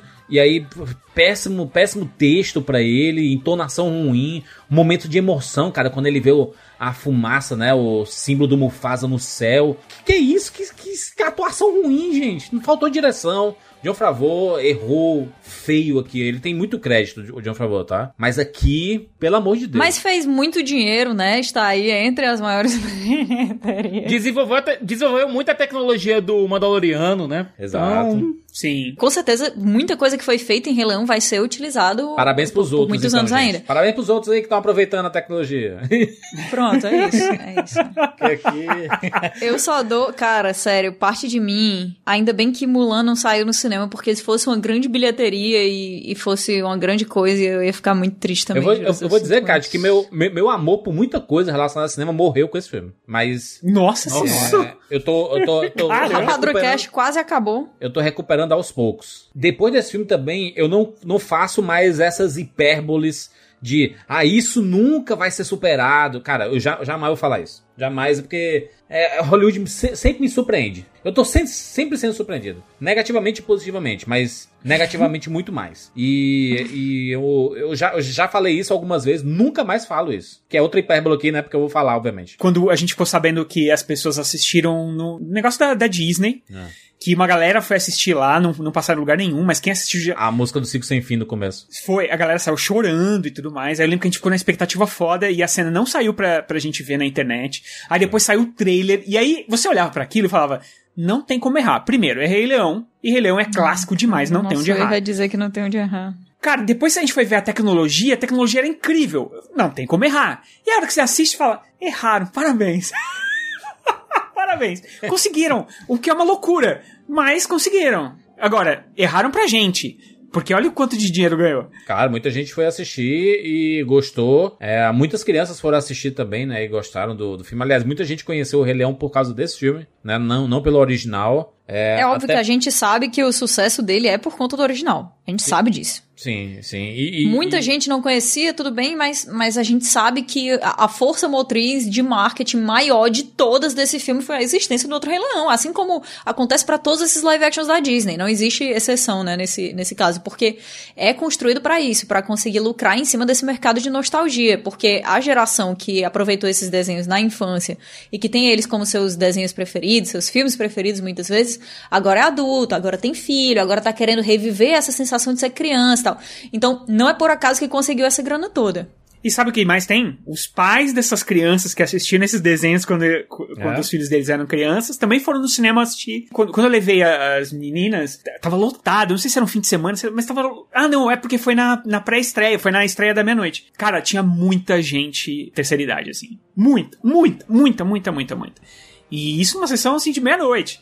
A galera tava. Porque assim, eu acho que tem muito disso de você relembrar quando você assistiu com seus filhos. É a galera do ninho vazio, né? Os empty nesters aí querendo reviver. Pra muita gente, o, o Rei Leão de 94 foi o primeiro filme que viu no cinema e repetir essa experiência de ir com o seu pai e com sua mãe novamente, agora você é adulto e levando, sei lá, seus filhos, indo netos também, é, é um é um ciclo, né? É. Um ciclo da vida aí, né? Se repetindo no, no, no- no cinema e tudo. Eu, eu, fico, eu fico muito feliz quem assistiu e gostou, porque era, era a sensação que eu queria pra mim. Eu queria ter Uhum. tido essa sensação de, de ter gostado. Fico meio triste, um pouco assustado, e o que mostra que é, a gente precisa realmente trabalhar muito a empatia quando eu vejo gente dizendo assim que não. Ah, não gosto de assistir esse desenho animado antigo, feio, prefiro assistir esse daqui novo e tudo. E eu tenho que aprender a respeitar esse tipo de opinião, porque faz parte. Não concordo. nem é né? Meditar todo dia de manhã. Mas não é feio nunca, né, cara? Ah, A pessoa pode falar o que quiser, que não gosta, que tem preguiça, agora que é feio. É aquela coisa, né? Deve ser muito ruim me odiar e não poder dizer que eu sou feio, Rei Leão. É, mas é o costume. Você passa, a, você passa a vida inteira assistindo o filme da Pixar e aí você não quer mais ver os filmes desse Exato. jeito. Ainda é, é compreensível. Sendo também. que na TV assiste, né? Na TV assiste, né? Mas a TV não é cinema, entendeu? É. Ou se você, você já diminui. Ah, tá passando na TV aí, então é aquele desenho. Vamos lá, continuando aqui. Na sexta posição, um filme que conseguiu chegar até a terceira posição de maior bilheteria de todos os tempos, lançado em 2015. Era o recomeço, era o retorno de uma franquia clássica que era uma espécie de continuação, soft reboot, pitadas de remake. Estamos falando aqui de Jurassic World. Cara, vai com calma.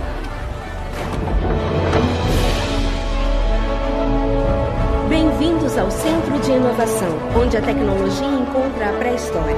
Participem de um passeio emocionante por 65 milhões de anos no passado. Os Triceratops podem enfrentar qualquer predador. Literalmente significa cara de três chifres em grego. Tem metade da altura do T-Rex. Foram extintos quando um asteroide caiu na Terra com um impacto de 100 trilhões de toneladas de TNT. O impacto dizimou todos esses grandes animais da face da Terra. Eles viram a cabeça para olhar sobre o ombro e, para ter melhor pontaria, balançam a cauda. Citosina, guanina, adenina e timina. Todo ser vivo tem essas quatro coisas. Ei, não desaparece, tá? A mamãe não tá me pagando pra ser babá. blocos construtivos de vida. Ray, é você? Tia Claire! Esse foi sucesso, Caraca, hein? Jesus esse foi sucesso. Um, isso que era 1 bilhão 771 milhões de dólares. Parabéns. Filhote de um ícone dos blockbusters que é indescritível, né? Porque Jurassic Park é eternamente essa coisa gigantesca. Então Jurassic World é outro que também. Então a gente tá falando aqui mais uma vez do mercado da nostalgia. né? É, mas é, e justamente é, esse filme se beneficiou muito pelo fato de que a franquia tava dormente, sabe? Ela ficou muito tempo dormente e ela chegou, o Jurassic World ele chegou justamente naquele ponto em que tava todo mundo com saudades, que queria rever, que tinha é, aquela coisa de meu pai me levou, minha mãe me levou, minha família, a gente foi com minha família assistir o Jurassic Park original e agora eu vou fazer isso também com a minha família, sabe o que o Juras falou? Aproveitou muito isso e também é um filme legal. Não é assim o melhor filme da franquia, mas é um filme legal de ver. Ele tem, na verdade, uma coisa de realmente Homenagear. homenagear demais o Jurassic Park, né? Então, cara, você tem todo. Eu, eu, particularmente, particularmente, quando eu assisti a primeira vez, eu detestei. Mas eu detestei, assim, num ponto que eu, que eu tava praticamente xingando. E é um Não me filme que, pra mim, ele foi crescendo. Ele foi crescendo. Hoje em dia, eu adoro esse filme. É uma loucura, não sei porquê. Eu acho que é porque a gente vai com tanta. A gente vai com tanta. Assim, tanta certeza do que a gente quer, porque É. a gente é muito fã do, do filme antigo, que a gente fica. Assim, meio que preso num, num redemoinho de expectativas, porque ao mesmo tempo a gente quer que seja o seu próprio filme, a sua própria coisa, mas que seja tão bom quanto o que a gente lembra. A gente quer que seja melhor, mas ao mesmo tempo a gente quer que não fuja do que a gente já lembra, porque se fugir demais não vai ser o meu Jurassic Park. Então, eu acho que, que esse tipo de filme, ele realmente se prejudica muito de expectativa. Eu acho que muito mesmo. Porque se você assistir ele sem expectativa, que é o que depois eu assisti, muitas outras vezes, é um, é um, cara, é um filme divertidíssimo. Então, é, é melhor que isso, Rogério. Tu assistiu com expectativas negativas, porque tu ficou assim, eu odiei esse filme. Aí assistiu e disse assim, ó. É o, é o tipo de filme que tu foi querendo odiar. É, é a mesma coisa do, do. Tu foi assistir como se fosse o Buck vendo o John Walker vestido Capitão América, sabe? Você não é o meu Jurassic Park. Não, mas não é. Não, não. Eu fui com uma expectativa altíssima, porque é, eu sou apaixonado por Jurassic Park. Até o 3 eu, eu, uh, acho passável. E aí eu acho que. Eu acho não, foi isso que aconteceu, com certeza. Porque eu achei a história besta e tudo mais. Mas é pra ser besta, porque Jurassic Park é bobo. Eu não acho, eu acho zero bobo. Poxa, pelo amor de Deus, macho, é, tem muita ciência ali, tem toda a justificativa. Não é, não é, não é tipo um technobabble bizarro, entendeu? Ciência não tem nenhuma, Juras. O que tem. o que Tem, não, é tem o- sim, tem sim. Peraí, peraí, O que peraí. tem é o tem aviso de ciência que dá chabu. Não, mas tem reconstrução. Não, não. Teve, teve reconstrução dos bichos. Foi massa. A comunidade científica foi no cinema pra assistir, Exato. porque era uma coisa muito E difícil, muito reclamar, cara de pra ser feita na refutar, época. pra refutar absurdamente. Foi covardia não colocar os dinossauros com pena? Ou, é, foi. Deviam ter colocado as penas lá. Não custava nada, né? Não pode reclamar, tem que rezar todo dia pro Jurassic Park, porque colocou a sua profissão no mapa. Não, não, exi- não existe dúvida quanto ao interesse das pessoas por esse tipo de assunto, principalmente depois desse filme. É, tem muita gente que trabalha com isso hoje por causa de Jurassic Park. Mas você falar que é baseado na ciência, que é incrível. Não, não é. Cara, não é. Não é. Só que ele é incrível dentro do que ele, do que ele se Tem apresenta. toda uma justificativa científica, é isso que eu tô falando, né? Mas, né, tipo, é baseado na ciência. Ele tem justificativas científicas. Não, Juras, nem aí, sabe? Jura, se encontrassem o DNA de um, de, de um dinossauro no, no, no corpo de um inseto, não dá pra você refazer um dinossauro, bicho. Ah, não, não venha destruir meus sonhos, Rogério. Não, hoje não. Mas eu, desculpa, sinto muito, mas não, dá, Dá, cara, Rogério, porque... tem- eu, eu vi, eu vi artigos dizendo que é possível. não, vi artigos. Vi artigos. Eu vi artigos na Toda vez, internet. cara. Toda vez que, que encontram um, um, uma muriçoca dentro de âmbar, eu fico assim até agora. Pensa o seguinte, os caras não conseguem trazer espécies que a gente perdeu há 20 anos, cara. O Dodô eles não conseguem trazer de volta, cara. O Dodô. É porque não existe alguém que fale assim, não poupei despesa. Se existir alguém pra falar isso, Exatamente. É. O problema é que todo mundo poupa despesas. Exato. Esse é o problema. Principalmente consciência, Caraca, né? bicho. É, mas, mas o Jurassic World ele tem as suas, a, sua, a sua carga, né? A menina correndo de, de salto, esse, esse tipo de coisa que dá uma irritada. Pablo Vittar, rapaz, dança o que dança com salto de 40 centímetros. É possível correr sim, suave. Eu já corri, eu já corri de salto uma vez, mas eu caí. Não tem problema. Ainda, ainda fica com estilo, ainda fica com pernas torneadas. Eu não fiquei também, mas assim, eu, eu admiro. Mas o, o, o negócio é que o Jurassic World fez muito sucesso no próprio Estados Unidos, né? É, faturou 652 milhões nos Estados Unidos. Um baita sucesso lá. É a sétima posição de maior bilheteria da história dos Estados Unidos. O Jurassic World fez, fez muito sucesso porque é, revitalizou a franquia, né? Você trouxe Chris Pratt, né? Que tava fazendo sucesso Guardião da Galáxia. Era o novo queridinho, né? Era o novo rosto da aventura. Foi quando surgiu ali o Guardiões e aí queriam colocar o Chris Pratt em tudo, né? Vai ser o novo Indiana Jones. Ah, vai ser o Nathan Drake do Uncharted. Ah, tudo que é de aventura tinha que ter. É, nossa, mas falaram muito. A coisa dele ser o Indiana Jones era, era um grande assunto na época que saiu, então. Quando a gente assistiu Jurassic World, a gente ficou, pronto, ó. Isso aqui é mais ou menos o que a gente pode esperar dele como Indiana Jones e tal. Foi, foi legal, gente, vai, foi legal. Foi legal ver dinossauros de novo, foi, foi bacana. O foco nos Velociraptors me deixou feliz. Eu sou uma pessoa simples, já falei várias vezes isso aqui. Teve aquela cena bizarra da menina que foi comida por um dinossauro e o dinossauro depois comeu o dinossauro que comeu a menina.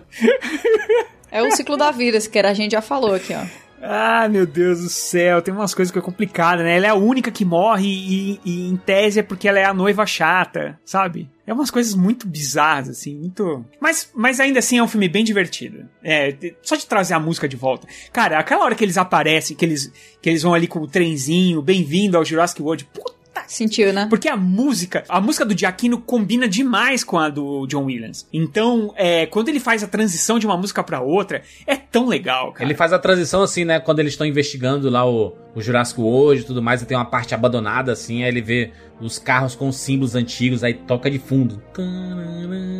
Aí você, caraca, minha infância tá sendo recuperada aqui. No começo tem a cena do trem, é, que é aquele trenzinho que, que, que vai levando as crianças pro, pro, pro, pro parque. E aí você tem o, o portal, que eles passam pelo portal de Jurassic Park, né? E ali é a música do John Williams. Só que quando eles vão chegando no parque, vai se transformando na música do Giacchino. E aí quando eles entram no, no hall lá do parque, lá que parece uma oca gigante, sei lá o que parece aquilo, aí é a música do Giacchino no talo. E aí, cara, combina muito, porque o Giacchino é um baita compositor. É um baita compositor. Principalmente quando ele resolve homenagear alguém, ele, ele vai fundo, assim. E, e eu acho que a trilha dele é tão icônica. Eu consigo, eu consigo dizer isso com tranquilidade, que eu acho a trilha dele tão icônica quanto a do, do John Williams, assim, que, que remete a coisas boas, sabe? Então eu acho que é, acho que é merecido o Jurassic World estar nessa lista. Vamos lá, quinta posição dessa lista. Vamos falar de mais um Vingadores, lançado ali em 2018. Era a primeira parte do confronto final desses personagens. E a partir dessa, desse, desse bloco aqui, né, do quinto até o primeiro, são filmes que passaram a marca de 2 bilhões de dólares arrecadados em bilheteria, né? Estou falando aqui de Vingadores Guerra Infinita, que faturou 2 bilhões e 48 milhões de dólares. Eu sei como é perder. Ter a certeza de que está certo. E falhar mesmo assim.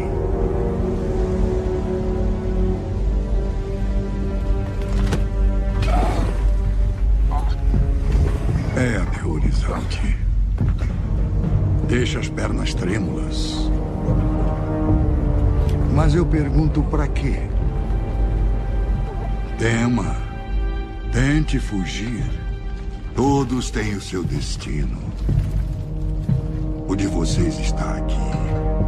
Porque vocês têm a mim.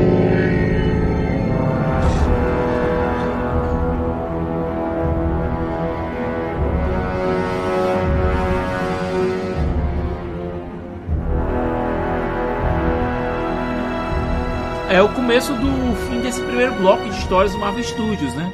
Então tava todo mundo muito curioso primeiro para ver o payoff do Thanos, para ver como esse personagem que estava sendo é, provocado há seis anos, sabe, que estava sendo lá colocado na nossa frente, ó, o Thanos tá vindo, o Thanos tá vindo, o Thanos tá vindo e finalmente seis anos depois ele veio. Ele veio, foi apresentado e venceu.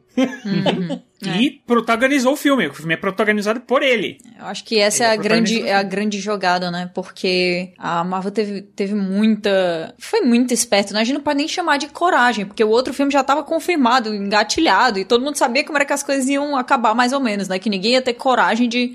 Se bem que pessoas morreram, né? Mas você de- acabar o filme com os heróis todos morrendo, isso gera um assunto. Isso faz as pessoas é, perceberem a seriedade daquele mundo. Pô, Guerra Infinita, pra mim, foi o auge desses 10 anos da Marvel. O auge.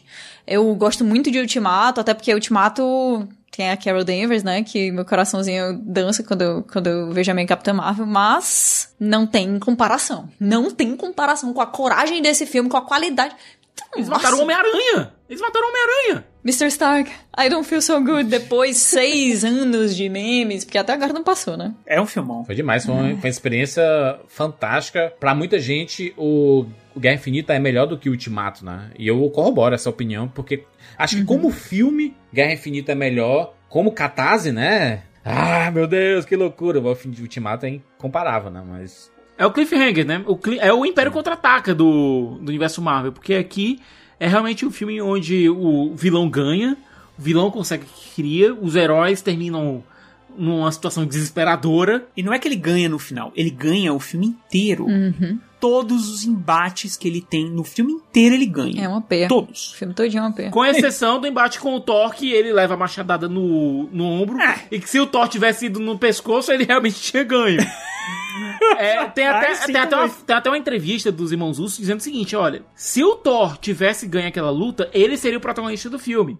Como o Thanos ganhou a luta, então, e o Thanos conseguiu o que queria, alcançou o objetivo dele, então o Thanos se torna o protagonista indiscutível do filme. É, ele é com certeza o protagonista do filme. E é um filme denso, é um filme que talvez a gente. É claro que a Marvel já vinha nessa direção, principalmente depois de Capitão América 2. Ela já vinha nessa direção de fazer filmes mais densos, mais complexo, é, que, que traz esses, esses direcionamentos que você. é, fica Depois do filme você fica pensando na- nas histórias. Não é só um passatempo que você vai lá e assiste e acabou, né? Que é a tal da fórmula. Eu acho que eles já vinham trazendo esse, esse tipo de, de filme. E aqui eu acho que é o ápice, assim. Por mais que eu, eu gosto mais do, do Ultimato, talvez sim, por causa da, da catarse e tudo mais.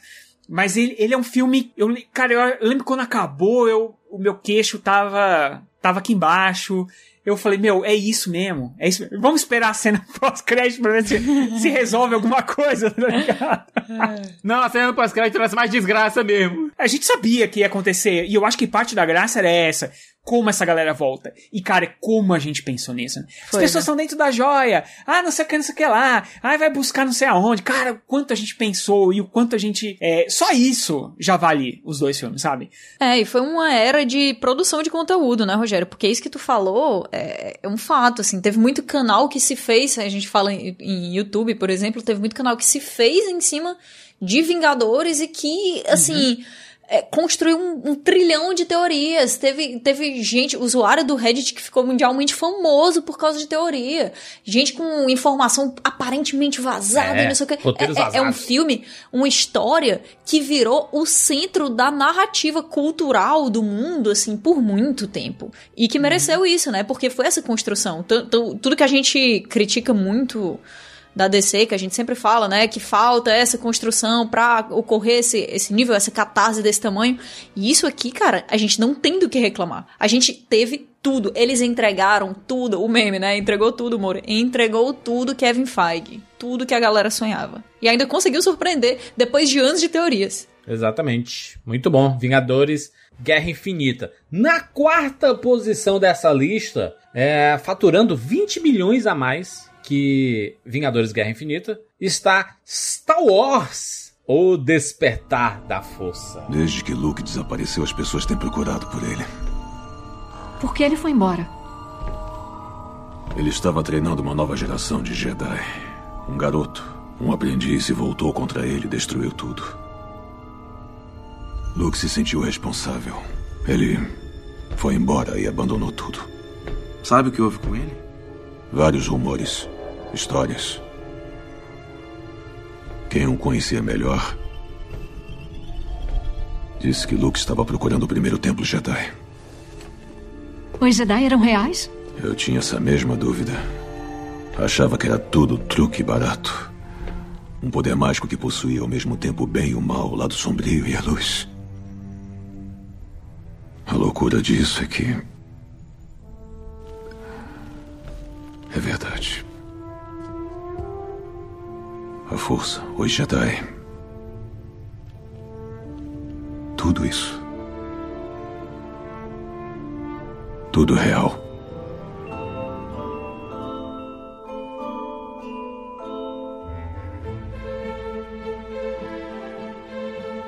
Lá de 2015, 2 bilhões e 68 milhões de dólares. Foi o retorno da franquia Star Wars, né? Apresentando a Rey, o Finn, Poe, Paul. é, trazendo o Han Solo de volta. BB-8. Carrie Fisher, com a Leia, tendo BB-8, é, apresentando Kylo Ren e o seu plano de, né, eu vou continuar o que você não terminou. O dinheiro mais fácil da vida do Mark Hamill. Tem o melhor trailer da história do cinema, que é a de Star Wars Despertar da Força, que acho que é o trailer 2, ou é o 2 ou o 3. É o de Náusica, né? Um foi impactante. Um já era inacreditável. O um já era inacreditável, cara. Quando você, quando você via a nave fazendo. Cara, eu tava, eu tava Era indo loucura, Recife quando saiu esse trailer. Tava indo pra um show do Winter Temptation. Quando o avião aterrissou, o trailer tinha saído. Eu, na hora, tava usando, usei a 3G pra ver, que eu queria ver logo. E quando eu vi, eu, sabe, eu tive que ser quase levado pra fora do avião, porque eu não conseguia sair do lugar. Não, era, realmente era uma. eu volta. amo esse filme com forças quase que sobrenaturais. Como eu amo essa personagem da Rey. Eu amo a apresentação dela. Eu amo todo o arco que foi construído nesse filme pra ela. A, o lado ingênuo, sabe? Esperançoso que ela tem quando Han Solo tá explicando que é tudo verdade, que os Jedi são reais e, e ela com os olhos brilhando, ela olhando pro céu com aquele capacetezinho lá no deserto e Cara, que, que, que filme espetacular. Não importa se foi estragado ali no final, foda-se, quero saber disso não. Mas aqui tá demais. Aqui, que apresentação espetacular dessa personagem. E aquele final, eu, eu acho que das sessões de meia-noite que eu fui, eu fui em várias. Essa foi a que as pessoas mais enlouqueceram e aplaudiram no cinema. Quando vem aquele. O, o Kylo Ren vai puxar o sabre de luz que tá enfiado no chão. E aí o sabre de luz passa girando por ele e cai nas mãos da Rey. Caraca, o, o estádio, né? A- a- a- o cinema, ele explodiu nessa hora. Que coisa maravilhosa, que sensação. Arrepiante aqui, tô, tô arrepiado, porque que, que momento foi é, poder ter assistido Star Wars, o Despertar da Força nos cinemas e ter sido apresentado novamente, né? Resgatando muita coisa de Star Wars, é, Luke no final, Han Solo, não sei o que, mas colocando coisas novas e as temáticas todas conversando ali. Eu gosto muito. É aquela coisa, Juras. A gente teve todo o arco do fim, por exemplo, que começou justamente sendo um Stormtrooper que se rebelou, que era uma coisa que a gente não tinha visto ainda na franquia de cinema. É, que estava tentando descobrir a própria identidade, e a gente teve toda aquela história do, do garoto soldado que queria se libertar dos seus captores. É, com o Paul a gente tinha o, era um arco mais padrão, até porque ele iria morrer, só que depois o Oscar Isaac fez tanto sucesso no, nos sets que fizeram deixar o Paul viver, mas que era o piloto, o ex-pilot lá, o grande piloto. Você tinha a questão da Rey, que meio que incorporava é, todos, os três meio que incorporavam todos os aspectos do Luke Skywalker. É, você tinha ele vestido de Stormtrooper, você tinha ele vestido de piloto e você tinha aquela roupa branca. Então, todos os três grandes figurinos do, do Luke no episódio 4 estavam incorporados nesses três personagens. Era uma coisa que eu achei muito bacana na iconografia deles. Você trazer para como protagonista da franquia é, uma menina é, esperançosa, uma figura que era muito parecida com a Náusica, lá de Náusica do Vale do Vento. Toda a inspiração. Nossa, meu Deus, eu lembro da primeira vez que eu, que eu vi a, a Ray. É indescritível, assim. Indescritível, porque quando você é muito apaixonado por uma franquia e de repente você. Assim, né? Porque eu já me via em Star Wars no sentido de eu me imaginar como Jedi há muitos anos, né? Óbvio.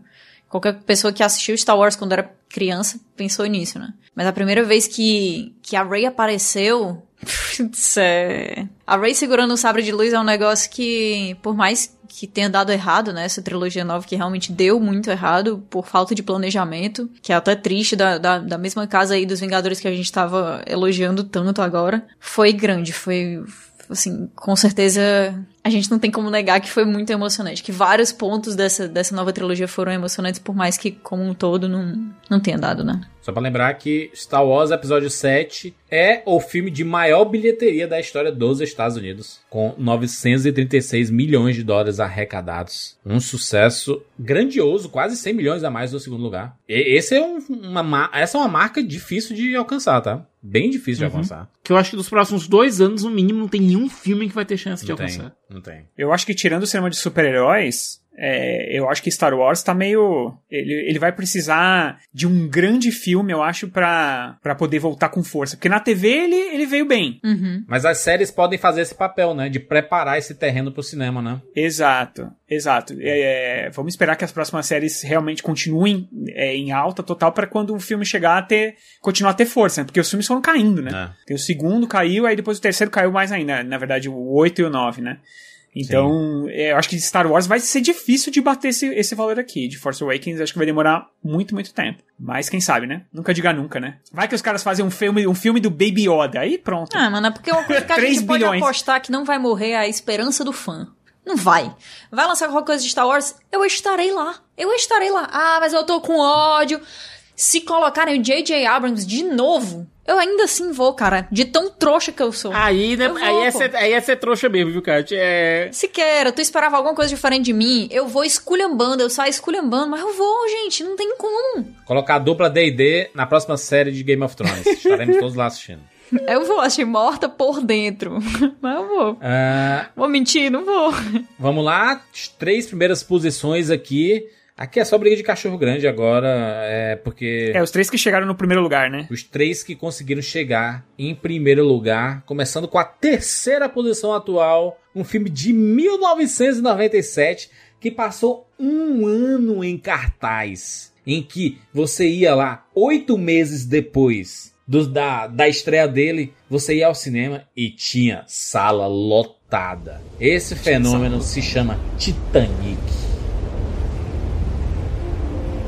Olá, Jack.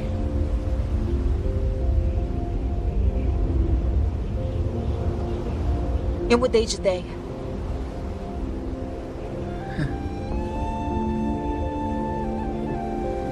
Me disseram que estaria. Me dê sua mão.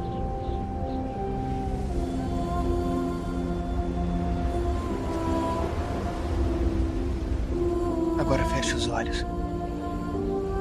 Anda. Suba. Segure na balaustrada. Fique de olhos fechados, não abra. Não vou. Agora suba no corrimão. Segure. Segure. Fique de olhos fechados. Você confia em mim? Eu confio.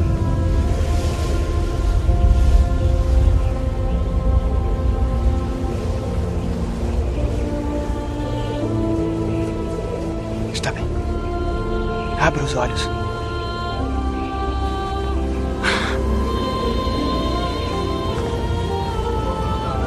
Estou voando. Jack.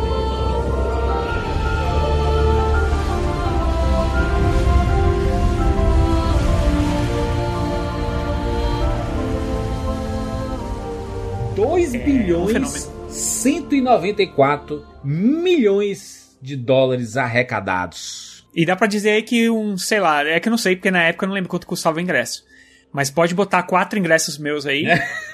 Muita gente viu 10 vezes assim, É, esse comigo filme. foram três. Comigo foram três vezes, cara. Três vezes. Eu assisti Titanic. quatro vezes, foi Ó, o meu e É um recorde. filme de 3 horas e 15 minutos pra dizer aí que o pessoal não consegue assistir um filme de 4 horas, não sei o quê. E tarará. Muita gente viu esse filme de 3 horas e 15 10 vezes, né? A Leonardo DiCaprio é mania, cara. A Léo Mania nasceu aí. Foi. É, a febre. gente teve muita muita gente que, que foi assistir esse filme umas 10 vezes por conta do DiCaprio. É, teve muita gente que foi assistir por conta da Kate Winslet. E daquela cena da Kate Winslet. A minha tia, por exemplo, ela foi assistir por conta dos pratos, cara.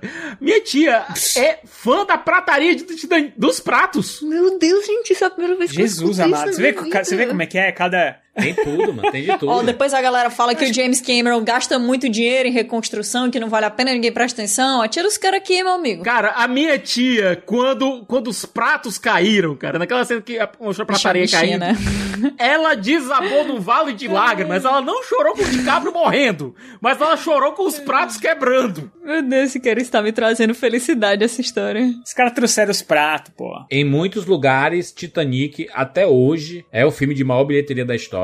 No, no Japão, ele fez. No Japão, ele fez 201 milhões de dólares. Aqui, aqui era, fez 70 milhões de dólares arrecadados. É, tem inflação, valores da época e tudo mais. Se converter, eu acho que ainda Uhum. assim ele continua sendo Eu acho que ele deve ser a maior bilheteria. É, acho que filme de super-herói talvez consiga né, ficar um pouco próximo ali, mas hum, 70 milhões de dólares é muito, considerando o valor do real aqui no Brasil. É, lembrando que Titanic foi lançado em, em 97. Lá, na época, nesse período todo que ele ficou em cartaz né, no mundo inteiro, ele faturou 1 bilhão e 843 milhões. Ele teve um relançamento em 2012 por causa do 3D, né? Foi aquele relançamento em IMAX e em 3D, que foi maravilhoso, inclusive, poder assistir esse filme em 3D. Cara, eu- não envelheceu, não linda. envelheceu É. nada. O filme não envelheceu Impressionante, cara. visualmente absolutamente nada. Ele fez muito continua sucesso. sendo Não, só se. pe- Peraí, peraí, peraí. Só se. Eu, eu não vi essa versão ainda, tá? Eu não fui no cinema nem nada. Então ele deve ter mexido nos efeitos, porque envelheceu. Sim. Cara, Eu assisti há pouquíssimo tempo. E, cara, tem umas cenas lá que você fala. Hum. Cara, tem uma tomada aérea. Tem uma tomada aérea que o Titanic tá indo assim. E aí a câmera tá subindo. E, é, e é- ele é todinho em, fe- em efeito. E, cara, o, tudo ali você consegue perceber que são os Sei não, bonecos Gerard, tu andando. assistiu com maldade no coração. assisti com maldade do coração. Faz, faz quanto tempo? Quanto tempo, Rogério? Que o? Siqueira concordou comigo, tu vai discordar do Siqueira. Não, eu assisti que passou, passou na, tava passando na TV outro dia. Na, Outro na- dia quando? Tô, isso que eu tô no perguntando o acho que tempo, tava. o tempo. Não, foi esse ano. Não, ano passado. Então, ano passado. então foi oito anos atrás, né? É, Oito anos é um, assim? é um período bem considerável para Tem filme que passa no cinema agora e, a- e amanhã já não tá tão bom de computação gráfica. Imagina oito anos. Ah, não, não, não. Cara, eu, quando eu falo assim, não tira o mérito de nada. Pra mim, não tira o mérito de nada, porque. Principalmente porque ele usa muito efeito prático ali na destruição do Titanic, aquele negócio do, do tanque. Cara, pra mim, Titanic não é nem um filme. é- é- tem muita gente que relega o Titanic, né? Eu nunca vou relegar o Titanic. Pra mim, ele é o filme que eu mais assisti na minha vida no cinema. Fui quatro vezes assistir. E eu lembro que eu, eu, eu fui assistir porque eu achava que eu nunca mais ia ter a sensação que eu tive assistindo ele no cinema. E realmente é verdade. Qualquer outra tela que você assistir não é a mesma coisa. Porque é um evento, cara. Aquilo é o épico com E maiúsculo, entendeu? Tudo que foi feito ali, muita coisa foi copiado depois. E as pessoas, e cara, ia todo mundo assistir, adulto, criança, eh, velho, velha, tio, tia, todo mundo queria assistir o filme, cara. História de amor. E digo mais, ó, eu tô, tô enxergando aqui nesse momento a Alexa me falando sobre o aniversário, sabe de quem? Hum. Da Celine Dion. Ó. Nossa, Celine Dion. que- Celine Nossa senhora, essa Dion. música. A Celine Dion faz aniversário no mesmo dia do Batman, porque o Batman também tá fazendo aniversário hoje. Cara, isso não pode ser uma coincidência, né? Vamos ser sinceros aqui. E é uma loucura, cara, a música. A gente enjoou. Com, com- com os relançamentos, né? O, o Titanic ele faturou 357 milhões a mais, né? Aí no total chega a 2 bilhões e 201 milhões. É muita gente fala assim: ah, o relançamento aí não é justo e não sei o que. Brother, se o filme não, não. Se ele for relançado e ninguém for assistir, é isso, é um fracasso mesmo. É. Agora, juras, vou dizer aqui uma coisa, e tu pode até se surpreender com o que eu vou dizer, mas tem três, tem alguns filmes do James, do James Cameron, como o próprio Titanic, O Chama do Futuro 2, True Lies e Avatar, eles podem ser relançados quantas vezes eles forem no cinema. Eu vou assistir em cada um desses relançamentos. É que ele pensa em cinema, né? O, James Cameron faz filme pra cinema, né? E eu vou assistir de boaça, sabe? É, que são filmes que, pra mim, é, por mais que ele tenha um, um problema ou outro em relação a talvez envelhecer mal tematicamente, sabe? Mas que visualmente, cara, esses filmes são incríveis. Até hoje eles são incríveis. E a galera reclama pra caramba, mas a história de Titanic é legal demais. Nossa. É muito legal. muito legal. A história de Titanic é muito legal. Pena que ela podia ter puxado o cara pra porta.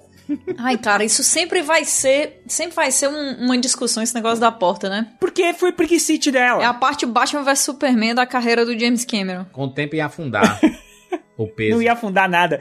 Já fizeram o teste científico com a porra da porta e ela ia aguentar os dois. Ela não quis, mano. Gente, é o recado aqui. Na, re- na real, é o sacrifício pela pessoa que você ama. Que, que eu não claro sei que se é a o gente pode chamar de amor, né? É, é paixão. É que é o né, jeito. É que é, é. Esse é o problema do James Cameron, né? Ele tem uma certa mão pesada pra, pra roteiro, assim, né? Então é o jeito dele, dele fazer com que o personagem principal ele se sacrificasse pelo, pelo amor e tudo mais. Sim. Mas é, o, é- mas é a mãozinha pesada dele de roteiro, né? É. Que ele é um ótimo, maravilhoso diretor, mas de roteirista. Agora, sem contar que, olha, vamos imaginar que a, a Rose passando perrengue financeiro com a família depois, né?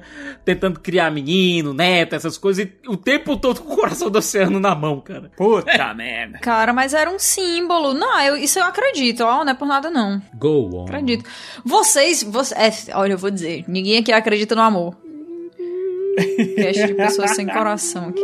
Inclusive, trilha sonora maravilhosa de James Horner. Saudoso James Horner. James Horner, é. Que era parceiro do James Cameron aí. Agora, vocês lembram quantas quantas semanas esse, a música do, do Titanic passou no top 10 da MTV? Isso fez com que, inclusive, as pessoas ficassem com raiva e enjoassem de, de Titanic. Essa repetição nas É rádios. que na verdade não era de Titanic que eles estavam enjoando, eles estavam enjoando de My Heart Will Go On. Porque assim, eu vou, eu vou dizer uma coisa, galera. É, foi, foi feito por onde aqui no Brasil, né? Todo programa da Globo tinha My Heart Will Go On. Todos os rádios só tocavam essa música. O clipe dessa música com as cenas do filme. Gente, não teve fim. Não teve fim. Quem não assistiu Titanic no cinema, assistiu Titanic depois nesses clipes da I am Celine Dion. E nos making off também, né? Porque todo canto a gente via making off de Titanic, todo mundo sabe detalhes da produção, detalhes da reconstrução do Titanic, mesmo quem não faz, assim, quem nem se interessa por esse tipo de coisa. Go On. E é o filme que mais, de- desse top 10 aqui, né? É o filme que mais venceu prêmios de todos eles. Inclusive ganhou 11 Oscars. Está lá na lista dos maiores de todos os tempos, ao lado de Senhor dos Anéis. Ben-Hur. Merecido. A trilha sonora de Titanic, ela é a terceira mais vendida de todos os... Bonito. Aliás, ela é a segunda mais vendida de todos os tempos. Ela só perde pra Embalo de Sábado à Noite. Aliás, é a terceira. Só perde pra Embalo de Sábado à Noite e o Guarda-Costas. Bonito, hein? Ah, É mas mole? é porque, né? Que o Guarda-Costas vendeu 37 milhões. Whitney Houston e... Whitney O Embalo Houston, Sábado à né? Noite vendeu 28. O, o Embalo Sábado à Noite vendeu 28,3 milhões. E a trilha sonora do Titanic vendeu 28 milhões. Sucesso. Lembrando que assim, a trilha sonora de Embalo Sábado à Noite é, não é uma trilha. É uma, é uma trilha com, com, com, com gente cantando e tudo do mais. A do Bee Gees, Mas é Guarda-Costas vibes, também. né? A do Titanic só tem a Celine Dion cantando. O resto é tudo James Horner. Mas a galera comprou por Então- isso, Rogério. Era, era a época que a galera comprava CDs internacionais das novelas aqui no Brasil pra escutar uma música apenas. E se apaixonava pelo resto, né? É, eu mesma, cara, tinha, eu tinha eu, cara, eu eu tinha, eu comprei o CD internacional do Anjo Caiu no Céu só pra escutar Dido. Não tinha aquela do. Não tinha Malhação, Malhação Nacional e Malhação Internacional. E Malhação Nacional. Não, era todas as era novelas, Charlie todas as novelas. Era assim, ó. Na, na Malhação Nacional tinha Charlie Brown e na Internacional tinha Red Hot Chili Peppers. Esse cara era visto É. isso. E você, e você tinha que comprar os dois CDs se você quisesse a trilha sonora toda. Porque... Exatamente, você tinha que comprar o CD internacional e o CD nacional de todas as novelas. Outra época, né, mano? Que outra época doideira. É, mas, mas por exemplo, a trilha sonora do, do Guarda-Costas, ela tinha quatro músicas da, da Celine Dion. Não, não, Aí tinha a música da, Celine Dion, Dolly não, da. Whitney Houston, cara. A Whitney Houston, isso. Celine Dion é do Titanic. Agora, em Bálsamo da Noite, tinha músicas do Bee Gees, tinha outras músicas disco e tudo mais. Cara, do Titanic era só o James Horner e só a Celine Dion cantando uma música e acabou. Mas, mas foi a Celine Dion, cara. E, cara, o pessoal alugava o CD de música também na época. Tinha locadora que alugava o CD de música. Eu lembro que eu procurei esse CD pra comprar, não tinha. Que tinha esgotado em todos os lugares. Quando eu achei, eu comprei na hora. Ai, que coisa Escutei maluca demais, que a demais. gente viveu, que coisa, não. Eu não assisti, né, no cinema, porque eu não podia entrar. Muito jovem, muito jovem. Aí eu não conseguia. Olha que coisa estranha, né, pensar nisso. Hoje em dia é muito, sei lá, muito esquisito. E aí eu assisti tantas vezes depois do filme que é, é esquisito pensar que eu não tinha assistido antes. Eu ouvi tanta trilha sonora desse filme que quando eu comecei a, a ouvir, assistir outros filmes que tinham trilha sonora do James Horner, foi aí que eu comecei a perceber que ele gostava de utilizar os próprios, as próprias trilhas. Ele reutilizava toda hora. Coração Valente. Mas, é, você pega. mas eu, só, eu só percebi isso por causa do Titanic. Porque eu escutava muito a trilha sonora de Titanic. E aí, quando eu fui escutar o Coração Valente, eu falei, ué, o que, que é a música? O que, que essa música do Titanic tá Curioso. fazendo aqui? Aí você vai, vai escutar aquele outro filme, Círculo de Fogo, que eu adoro, que é um filme super subestimado, ninguém fala sobre ele. E a trilha sonora dele é absurdamente parecida com a do Titanic, assim. E aí eu falei, caramba, James Horner, você era Mas espertinho, é que, nem, é, que, é que nem pegar John Williams aí, né? John Williams é outro também que reaproveita muito. Hans Zimmer reaproveita também muito, muita coisa. Esses caras, o Danny Elfman, então, meu Deus do céu. Danny Elfman com É, aquele. Danny Elfman também. Mas o James Horner era campeão. Campeão. Danny Elfman tem um, tem um negócio que ele usa em todas as, as trilhas dele, que é, é tipo, sabe quando você pega um martelinho e bate num copinho de vidro? Aí faz. tim, Ele usa em todo, todas as trilhas do Danny Elfman tem um, esse negócio. Do, do, do filme do Tim Burton, então, caraca, todos têm. Não é tipo, é um xilofone, não é? Aquele xilofone que, que bate assim no. É o xilofone. né? Exatamente. Vamos lá, segundo lugar dessa lista, um filme de 2019, que por um tempo ocupou o primeiro lugar da lista de todos os tempos. Estou falando aqui de Vingadores Ultimato.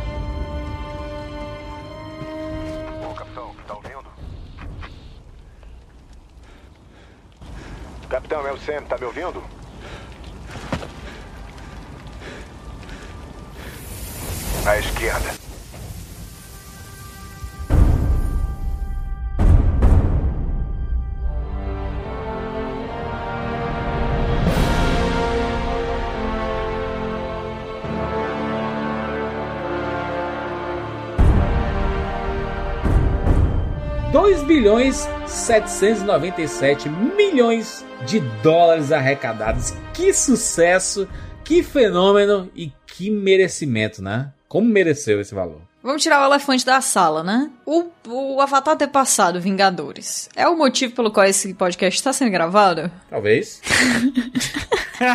Por que, né? Talvez seja. Por que será, não é verdade? Ah, gente, mas é incrível, cara. Isso que tá acontecendo é incrível. O Vingadores Ultimato, né, foi, foi essa grande celebração, né, da, da cultura pop. Ele tava... hou- Houve uma motivação pessoal do Kevin Feige de... Quando, quando ele viu a possibilidade de, cara, estamos perto de passar Avatar de se, e se tornar a maior bilheteria de todos os tempos, e as pessoas podem dizer assim, meu Deus, que besteira, tem nada a ver, olha o quanto que a Marvel já faturou. Não, brother. Uma coisa é você ser o número um. Você tá no topo, né? De olhar de cima pra baixo, né? E, e o Kevin Feige, a gente sabe que não é essa pessoa, né? que- é, é pouco megalomaníaca, né?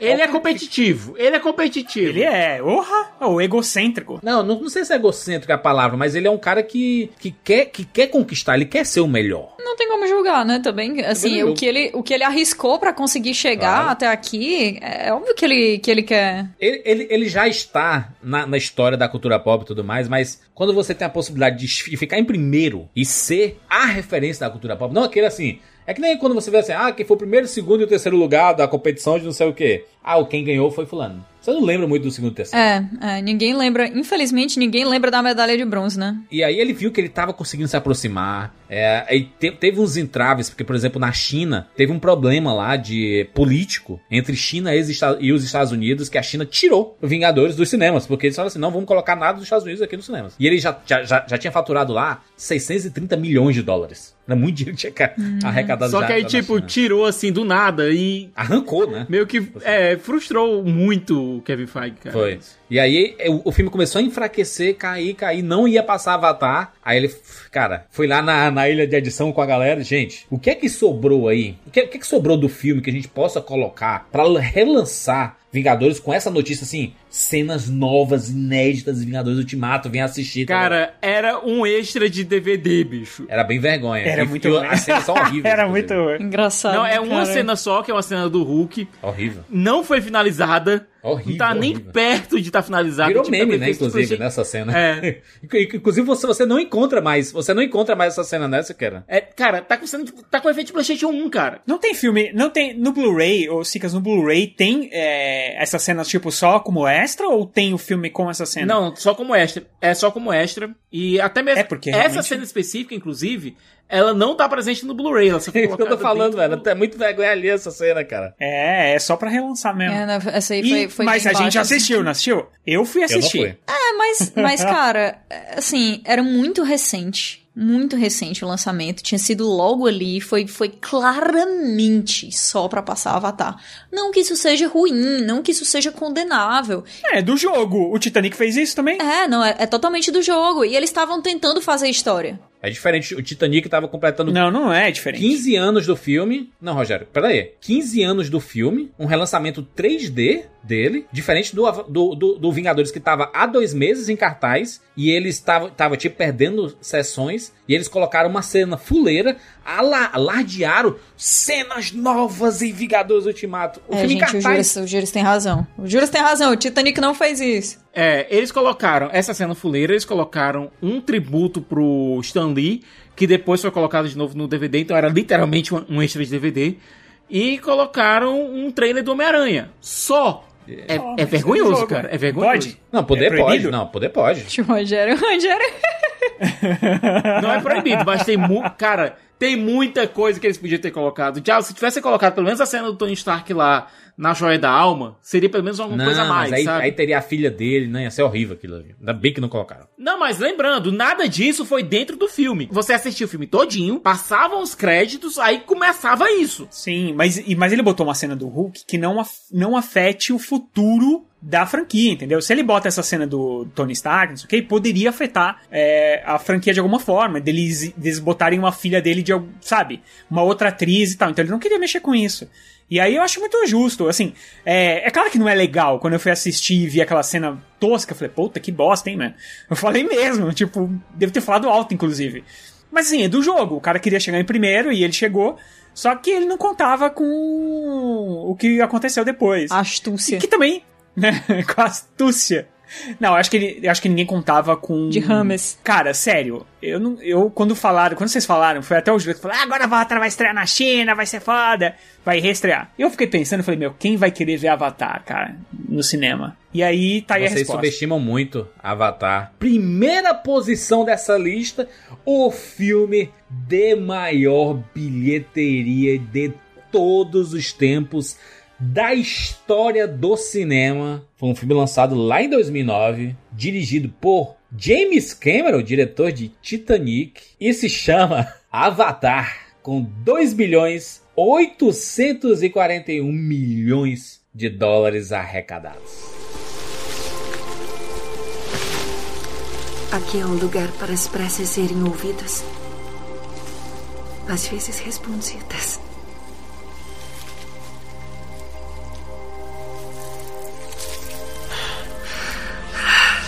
Chamamos essas árvores de Utrayamukri.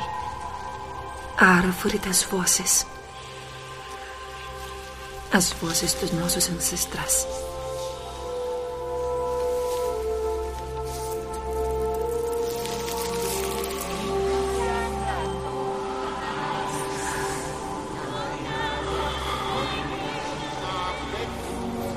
Eu posso ouvi-los.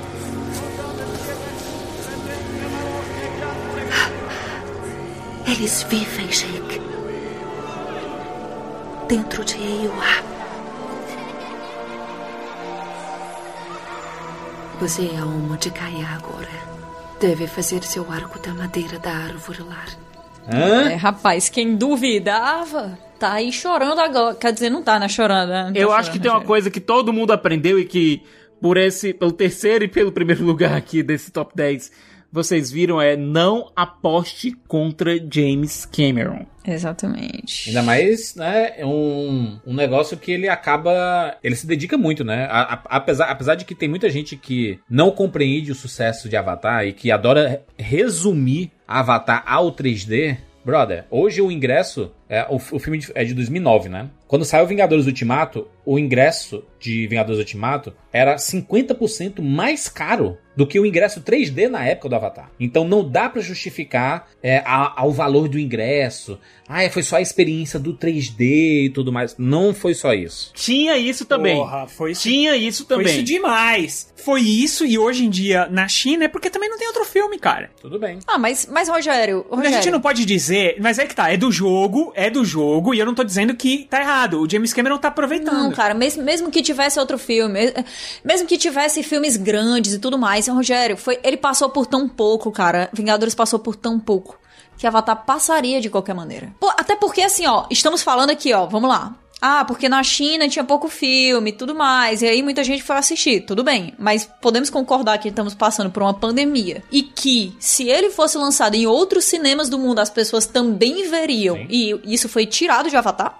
Não, olha, um, relacion- um relacionamento global de Avatar, por exemplo, eu veria. Eu, honestamente, eu iria pro cinema assistir Avatar se a gente não Não tivesse é parâmetro, né, de pandemia. Siqueira? Não é parâmetro nenhum, né? É, o Siqueira vê até, pô. Esses filmes do James Cameron, toda vez que eles são relançados, eu vou assistir. Eu assisti Avatar no, no lançamento, no seu segundo lançamento também revi o filme, até porque eu queria ver as cenas extras. No caso de Avatar, o relacionamento dele, o primeiro relacionamento, ele não foi o mesmo filme, foi a versão estendida, a versão do Isso. diretor. É. É meio que justificava o lançamento é, no cinema novamente, que era uma versão estendida do diretor, era algo diferente. É, esse lançamento agora, o filme já tem já tá agora com 12 anos de idade, ele se justifica porque faz muito tempo que o filme não foi exibido no cinema. O filme do James Cameron, pra mim, tem uma coisa diferente com- ao assisti-lo no cinema, sabe? E, e, e Siqueira, o, o lançamento na China, em 2009, era, uma, era um outro período também na China, né? Não tinha tantos cinemas quanto tem hoje em dia. Não, tem tanta, não tinha tanta abertura de mercado, né? A China, o Avatar fez na China 255 milhões é, de dólares. Lembrando que Vingadores Ultimato, por exemplo, fez 630. Então, é um, é um, é uma conta que, por causa da quantidade de cinemas a mais, a possibilidade de sair em mais cinemas e tudo, ele, dá- ele ge- gerou mais grana, né? Eu acho que é um, é um lançamento estratégico muito inteligente, porque tem o fato de que muita gente não, não lembra de Avatar, ou não assistiu Avatar, prepara um terreno pro Avatar que tá chegando aí. Tá vindo o Avatar 2 aí. Cara, essa, essa ultrapassagem de Avatar é inevitável. Era inevitável. Se não fosse agora, seria ano que vem. É, a verdade é essa, porque tá todo mundo querendo relembrar. Porque hoje em dia, ah, porque ninguém quer saber de Avatar e tal. Se ninguém quisesse saber de Avatar, Pandora não é o que é na- nos parques da Disney. Todo mundo lembra de Avatar. Tudo bem, ah, ele foi um filme que não revolucionou narrativamente, ele contou uma história jamais vista antes. Não, é- não é isso, tá? Mas uma coisa que o James Cameron sabe fazer muito bem quando ele quer é contar a história universal. Popular, né? É chegar pra todo mundo do público e, e tocar em alguma coisa naquela pessoa, sabe? E eu acho que Avatar é isso, né? Um filme fácil de se relacionar, fácil de entender, legal de ver novamente, porque ele tem a- toda essa coisa, né? O espetáculo, o, o, o visual. Nossa, não tem como você falar mal do visual de Avatar. Não tem como você falar da construção da, daquele planeta, né? De você querer ver, o, até, sei lá, gente que vai reassistir Avatar pra ver detalhes do ecossistema. Sim. Que é uma coisa que, que existe um, um cuidado muito grande ali, né? A gente já falou em, em- no Titanic que o James Cameron ele não, não poupa despesas aí na hora É. de, de fazer as produções dele funcionarem de jeitos muito específicos. E assim como a tia do Cicas foi assistir lá pelos pratos, tem muita gente aqui que vai assistir pelas minha plantas, mãe, pô. Minha mãe, minha, minha mãe, eu, eu lembro na época, quando saiu Avatar, é, obviamente que não. A experiência 3D que o filme traz, trouxe no caso, foi surpreendente, né? Porque a gente nunca tinha visto um 3D daquela forma. Aliás, a gente nunca viu depois dele nenhum 3D daquela forma. Só o, o James Cameron conseguiu fazer aquele 3D imersivo, né? De você estar participando do filme quase. E eu lembro que a minha, mãe participava de vários grupos na época, é, grupos espíritas e de, pessoas que estavam estudando coisas sobre o mundo naquela época. Lembrando que 2009 ainda estava perto Onde é que essa história vai parar? daquela década em que foi, a, a década de 2000 foi uma década que se falou muito sobre a conscientização ambiental, né? Ah, aquela verdade inconveniente do Uhum. Al Gore e, e toda a discussão ambiental do mundo sobre o efeito estufa e, e- e sobre a, o ser humano destruindo a Terra, querendo ou não a mensagem de Avatar. Uma das mensagens de Avatar é essa, né? A destruição dos Uhum. seres humanos, é, querendo sugar o planeta, que é uma mensagem que a gente já viu em vários filmes. Hayao, Hayao Miyazaki já fez isso em vários dos filmes dele, principalmente Uhum. o próprio Náusea no Vale do Vento. É, mas são mensagens universais, né? A parada da, da conexão, né, entre os, os seres são todos conectados em energeticamente, né? Tem uma grande árvore que liga todo mundo. Esses conceitos todos, eles são muito debatidos é, por várias pessoas, tanto que Avatar virou objeto de estudo. Você consegue encontrar, curiosamente, monografias, é, artigos científicos sobre ah, Avatar, porque é um negócio, é uma, é uma temática que foi mostrada de uma forma simples, porém existe uma complexidade de criação de universo muito grande. Não à toa, James Cameron está fazendo quatro filmes, né? Ele vai lançar tudo na sequência aí, porque há possibilidade de exploração desse universo e de temáticas. Então, dizer que o sucesso de Avatar é só por causa do 3D e por causa da tecnologia não é verdade. Nenhum filme se vende só com isso. Se ele não tiver Mas uma mensagem, também. Se ele não tiver uma mensagem Sim, sim, sim. que capture as pessoas, que façam que você é, queira trazer o seu amigo para ter experiência, e porque é, é muito legal. Se não, se for só o efeito 3D, seria que nem Transformers, entendeu? Coloca Transformers lá com, com efeito 3D, você assim, aí a tecnologia. Não, não é só isso. Não é só isso. Tem que ter uma mensagem poderosa para atrair as pessoas. Eu, eu acho que é, uma coisa completa a outra. Eu acho que se não fosse o 3D, a, a novidade do 3D naquela época, ele não estaria aqui nesse top. Eu acho que ele estaria aqui, de repente, no top 100, 50, sei lá, mas ele não estaria no top 10. É, Pelo, talvez. o filme pelo filme em si, entende? Porque é realmente é o que você falou, é uma história batida, muito batida, muito. é, já na época era, hoje em dia então nem se fala. Com uma tecnologia que realmente era impressionante, é, não tinha nada parecido. E o James Cameron sempre, sempre eh, gosta de trazer essas inovações no filme dele, né? Então a gente até falou no outro cast sobre as florestas e tudo mais, que a galera falou assim: ah, que juntaram, é, que ele fez umas filmagens na floresta e ele vinha a público e falava, gente. Eu não filmei em lugar nenhum, mesmo porque o que vocês estão vendo aí não é árvore, não, não é de verdade. É, é- são coisas, criações minhas e tudo mais, né? É, não eram espécies terrenas, são espécies extraterrestres e tudo mais. Então não tem como ter filmado isso na floresta amazônica, ou sabe, sei lá, Deus aonde, que a galera tava achando Nossa, a galera imagina cada coisa da floresta amazônica, né, cara? Meu Deus, é realmente é um outro planeta. Mas a história não ser o, o que eu esperava, e eu, eu lembro que eu não assisti, eu detestei o filme, principalmente, quando eu Claro assisti lá na, na estreia. Eu detestei, porque eu achei a história horrível. Eu, eu gosto muito de histórias. Mas se você pegar esse top 10 aqui, né, Rogério? Esse top 10 aqui de. Se eu pegar as histórias desse top 10. Não, mas a história de Frozen é boa. Velozes e Furiosos não posso falar lá também, né? Não tem nada revolucionário. A gente já viu algumas vezes essas histórias todas contadas. Não, revolucionário é uma coisa, mas assim, eu acho que, é, por exemplo, o Jurassic World é um que eu falei aqui, que eu não curti tanto na época por causa da história, porque eu tava esperando uma outra coisa e tudo mais. No caso do Avatar, cara, eu, eu, eu não sei se por ter assistido muita coisa na vida, sei lá, quando eu fui assistir o Avatar, pô, eu reconheci todas as histórias que ele tava emulando, entendeu? Isso é bom ou ruim? Isso é ruim. Porque assim, eu não tô vendo nenhuma novidade. Então, eu- é como se eu estivesse vendo o mesmo produto de sempre com uma. Sabe quando você vai comprar uma bolacha? Um biscoito, como vocês chamam? Recheado? Nossa, eu senti um deboche. Que foi isso? E aí, quando você morde, você descobre que só mudou o, o- a embalagem, mas a bolacha é a mesma. A sensação que eu tive é a mesma. A embalagem era diferente, linda, bonita. Você usava um óculos gigante pra assistir. Eu assisti em IMAX, não dá nem pra reclamar. Assisti numa sala IMAX Peraí, não foi, não foi só isso, tá? Não foi só o 3D. A gente fala muito do 3D, eu mesma falo muito do 3D. Eu fui assistir Avatar pensando nisso. A propaganda que chegou até mim na época de Avatar foi essa. Mas Avatar é muito bem feito. Os efeitos O são CGI. Incríveis, incríveis. A galera tava lá pra ver isso também. A galera também tava lá pra ver a história, claro, né? Afinal, não é por acaso que isso é tão repetido, que essa é uma história tão repetida. Ela é repetida porque ela funciona. Ela é repetida porque ela, apesar de repetida, ainda não foi absorvida pela maioria das pessoas.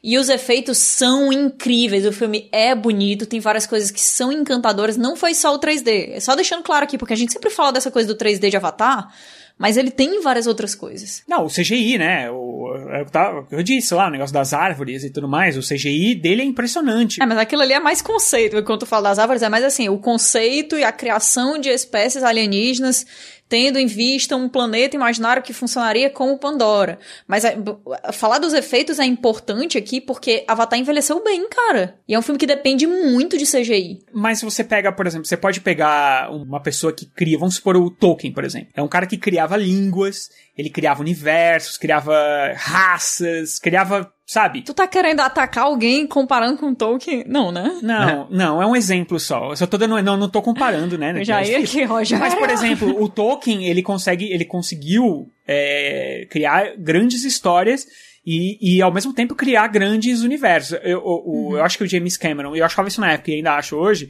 que ele se é, focou demais em criar o universo e criou uma história pífia. Aliás, ele não criou nada, ele copiou de outros lugares e botou lá. É uma história pífia. Cara, é Ferngully, é Pocahontas. Na é verdade, é nenhum isso. desses, né, Siqueira? É o, é o maior de todos, que é o John Carter, né? Que é o. a- John que é a- Que é, a, Carter. prime- a primeira grande história que foi copiada por todo mundo, inclusive Star Wars, né? Que é o estrangeiro que vai pra um lugar, não sei o quê, tereré, toda essa história. É, e aí, então, e aí, é, então, e aí ele vai lá e ele se apaixona pela cultura, e aí ele passa a defender a cultura e ele luta. Só que, é, só que o James Cameron, como a gente, como eu tava dizendo antes, ele é, nos outros filmes dele que a gente falou aqui no Titanic, é, ele, é, ele tem uma pesada pra roteiro, né? Então, então ele faz o vilão, ele faz o vilão mais caricato do mundo. Ele faz o herói, ele faz o herói mais incrível do mundo. Só que aqui também ele botou um ator que talvez tivesse Eu melhorado um sabia pouco que ia a chegar. experiência. Na... Eu ia chegar no Sam Worthington, cara. Você compra o Sam Worthington, sério? Você compra o Sam Worthington? essa compra o Sam Worthington, Ele passa cara, pouco tempo como São Worthington, né? Então tá suave. Lembrando que a gente vai ver uma, uma história similar aí em Duna, né? Exatamente. E Duna, e Duna é de 65, Que- tá, que gente? vem de John Carter. Não venham dizendo que Duna vai imitar Avatar, por eu, favor. vou, eu vou repetir uma parada aqui, tá? Boas histórias podem ser contadas em qualquer época e vai encantar gerações diferentes. Tem muita gente que fala que muitas das histórias que a gente gosta já foram contadas em algum momento. Por exemplo, a gente come- comentou aqui sobre Star Wars O Despertar da Força. Se você pegar Star Wars Despertar da Força, ele é Star Wars Episódio 4, entendeu? E Star Wars Episódio 4, ele é uma junção de várias coisas, Kurosawa e do, e do próprio John Carter. Então, então assim, algumas histórias elas estão sendo recontadas na história do cinema e tá tudo bem, porque, né, a gente E não tá só do cinema, Juras. Tá Isso é uma coisa que, que é uma coisa que acontece em várias mídias. Por exemplo, a gente fala de escola de magia, todo mundo pensa em Hogwarts, mas é uma coisa que já existia lá em Terra-Mar, da, da Ursula K. Le Guin, entendeu? Então é, é- é- é algo inevitável. Tudo é uma cópia de uma cópia de uma cópia. O que muda é a maneira como você conta essa história, É. são os personagens que protagonizam essa história, é o quanto você consegue aproximar esse conto da audiência naquele recorte temporal e naquele recorte social. A questão aqui, Kátia, é a seguinte: é, como o Rogério falou, o James Cameron tem uma mão pesada. É, às vezes isso funciona muito bem, como funciona no caso do Titanic, que romance, esse tipo de história, geralmente casa bem. Exterminador do Futuro casa bem o- a mão pesada dele, misturado com a, com a atuação robótica do Schwarzenegger. A gente até explorou esse assunto recentemente. No caso de Avatar, é, a trama acaba envelhecendo um pouco mal. O, roteiro, a, o roteiro envelhece um pouco mal. A atuação dos personagens, dos atores, envelhece mal. Sam Worthington envelheceu mal pra caramba. Mas, porém, no entanto, contudo, é, a narrativa visual do filme não envelheceu. Não, não tô falando só do 3D, tô falando da narrativa visual como um todo. Da forma visual como o James Cameron conta a história, que era um atrativo quando o filme saiu e é um atrativo ainda hoje. Isso não envelheceu de maneira nenhuma. O James Cameron é um trailblazer é, visual.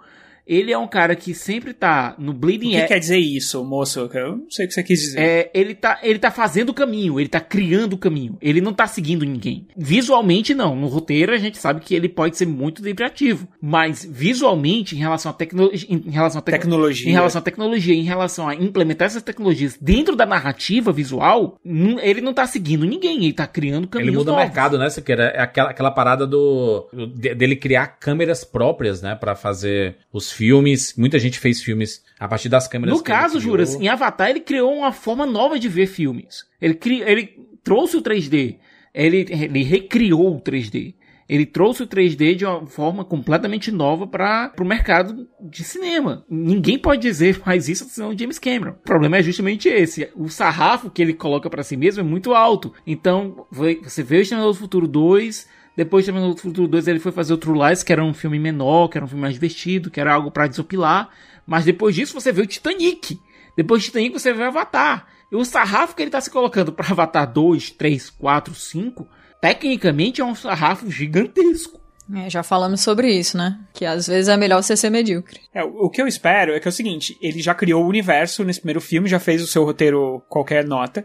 E agora ele tem tudo pra pegar esse universo super rico que ele criou e aí sim colocar uma história que, que pelo menos pra mim, vai me envolver. E aí sim eu vou poder desfrutar desse universo, porque é, não, é, não vai seguir a cartilha. Eu espero que seja Eu acho que isso. vai expandir mais o universo que ele, que ele criou ali, porque Essa é a minha a esperança. parada debaixo d'água, né? Muitas coisas do Avatar 2 vai ser debaixo d'água. E aí ele, ele vai apresentar outras raças de Pandora, né? Talvez outros planetas. Ah, eu acho que o que o, que o James Cameron ele, ele perdeu tempo quando ele fez em 2009 o filme e não engatou logo uma franquia, que é o que se espera, né? O que se imagina que daqui, pô, bombou, daqui 3, 4 anos, um novo filme. Tem que lançar pra manter e, né, e criar um, um grande lore, lançar livros. Ele fez isso, ele lançou livros de fauna e flora de, de Pandora. Ele teve jogo de videogame e tudo, mas, cara, a gente queria cinema, né? A gente queria ver a parada. Só que o James Cameron é, ele é muito cabeça dura nesse sentido. Ele falou assim: beleza, consegui fazer Avatar, mas a minha ideia aqui, talvez eu não tenha tecnologia no momento pra fazer o que eu quero fazer aqui. Então vou ter que esperar. Ou eu mesmo vou ter que criar essa tecnologia. E aí ele passou esse tempo todo é, é, desenvolvendo. Lembrando que é, Avatar trouxe uma revolução cinematográfica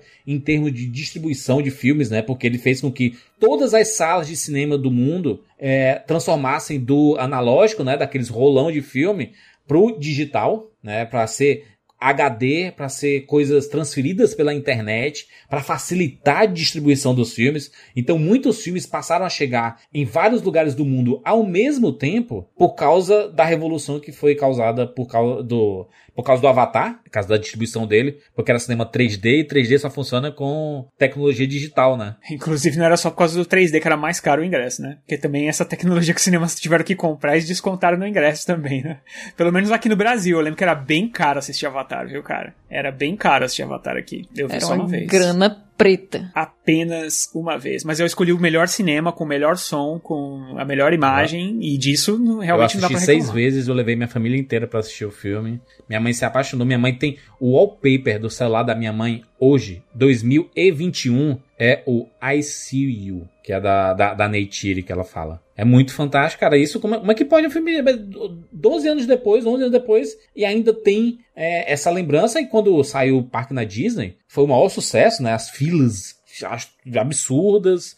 É o pessoal redescobrindo, sendo apresentado Avatar e tudo. Mas jura, você sabe, você sabe por que que as pessoas queriam ir no parque? Que todo mundo queria saber como é que eles vão fazer uma pedra voar, entendeu? E aí tem uma- um belo truque que realmente dá a impressão que a pedra tá voando lá. É incrível. O que a Disney fez lá. eu nem no- no sabia parque que a deles. pedra voava eu queria ir. Então não coloque na conta da Mas pedra, não. Você não sabia que a pedra voava? Mas você ia Não, ver o quê? Eu queria ver parque, a né? pedra voar. Hã? Spoiler, spoiler do parque, cara. Spoiler do parque. ah, eu vou te dar um outro spoiler, Catiuxa. A pedra não voa, é um truque. Rogério, tu tá destruindo a minha experiência. Sabe aquele truque da, do bebedouro de gato, que é uma torneira no... no... o, o James Cameron vive no por causa de- desse desmerecimento. Tu, tudo pra ele é por causa de alguma coisa assim. Ah, só fez sucesso por causa do é. 3D. Ah, só foram no parque porque a pedra voa. Nunca é por causa do negócio que ele criou, entendeu? Caraca, mano. O que é que ele tem que provar, Rog- Rogério? 12 Não é, anos pô. depois, 12 anos depois, o filme faturou 60 milhões na China. Não, então, mas, mas juras, esse aí é o caso, por exemplo, de que o dinheiro, ele fala, falou mais alto. Porque, vamos pensar na cultura pop em si, tá? É, não se, cara, você pode falar o que você quiser. Não se fala. Você, hoje em dia você fala de, de Vingadores, hoje em dia você fala de Titanic. As pessoas falam, né? As pessoas falam de Star Wars, as pessoas falam de, Jura- Jura- de Jurassic World. Hoje em dia nem tanto, porque é, o segundo filme não foi tão legal. Mas as pessoas falam, por exemplo, do, do, do Rei Leão, as pessoas falam de Velozes e Furiosos. Cara, e ninguém fala de É que é o Avatar. filme mais velho de todos esses, né? A gente não sabe, juras. Não, o Titanic é mais velho. Mas o Titanic não tá, não, tá, não, tá, não tá na boca do povo, né? Não tá assim, ah, todo dia uma conversa sobre, sobre Titanic. Não, mas as pessoas lembram mais. Claro, mas o filme, é um filme que ganhou 11 Oscars, né? Passou um ano em cartaz. Sabe uma coisa que a gente não tá levando em consideração Hum. aqui? E que aí talvez isso, isso seja determinante pra essa conta? Hum. A gente não sabe como é que está o marketing do Avatar na China. Uhum. A gente não sabe. Pode estar passando muita propaganda na TV, pode estar passando, pode ter muita coisa na internet deles lá, sabe? Pode ter muita coisa que tá chamando a atenção da galera, que não seja só que, por exemplo, tem muito relançamento de filme aqui no Brasil que você nem fica sabendo. O próprio do, do Titanic, quando saiu aqui, vocês foram assistir, só o nosso nicho sabia, cara. Não tinha propaganda na TV, não tinha, eh, não tinha o programa de domingo à tarde passando as músicas da Celine Dion, sabe? Os relançamentos aqui, principalmente no Brasil, eles são muito, muito contidos, sabe? É muito mais a, a galera da cinefilia que vai assistir, sabe? Muito o Siqueira que vai assistir os filmes, assim.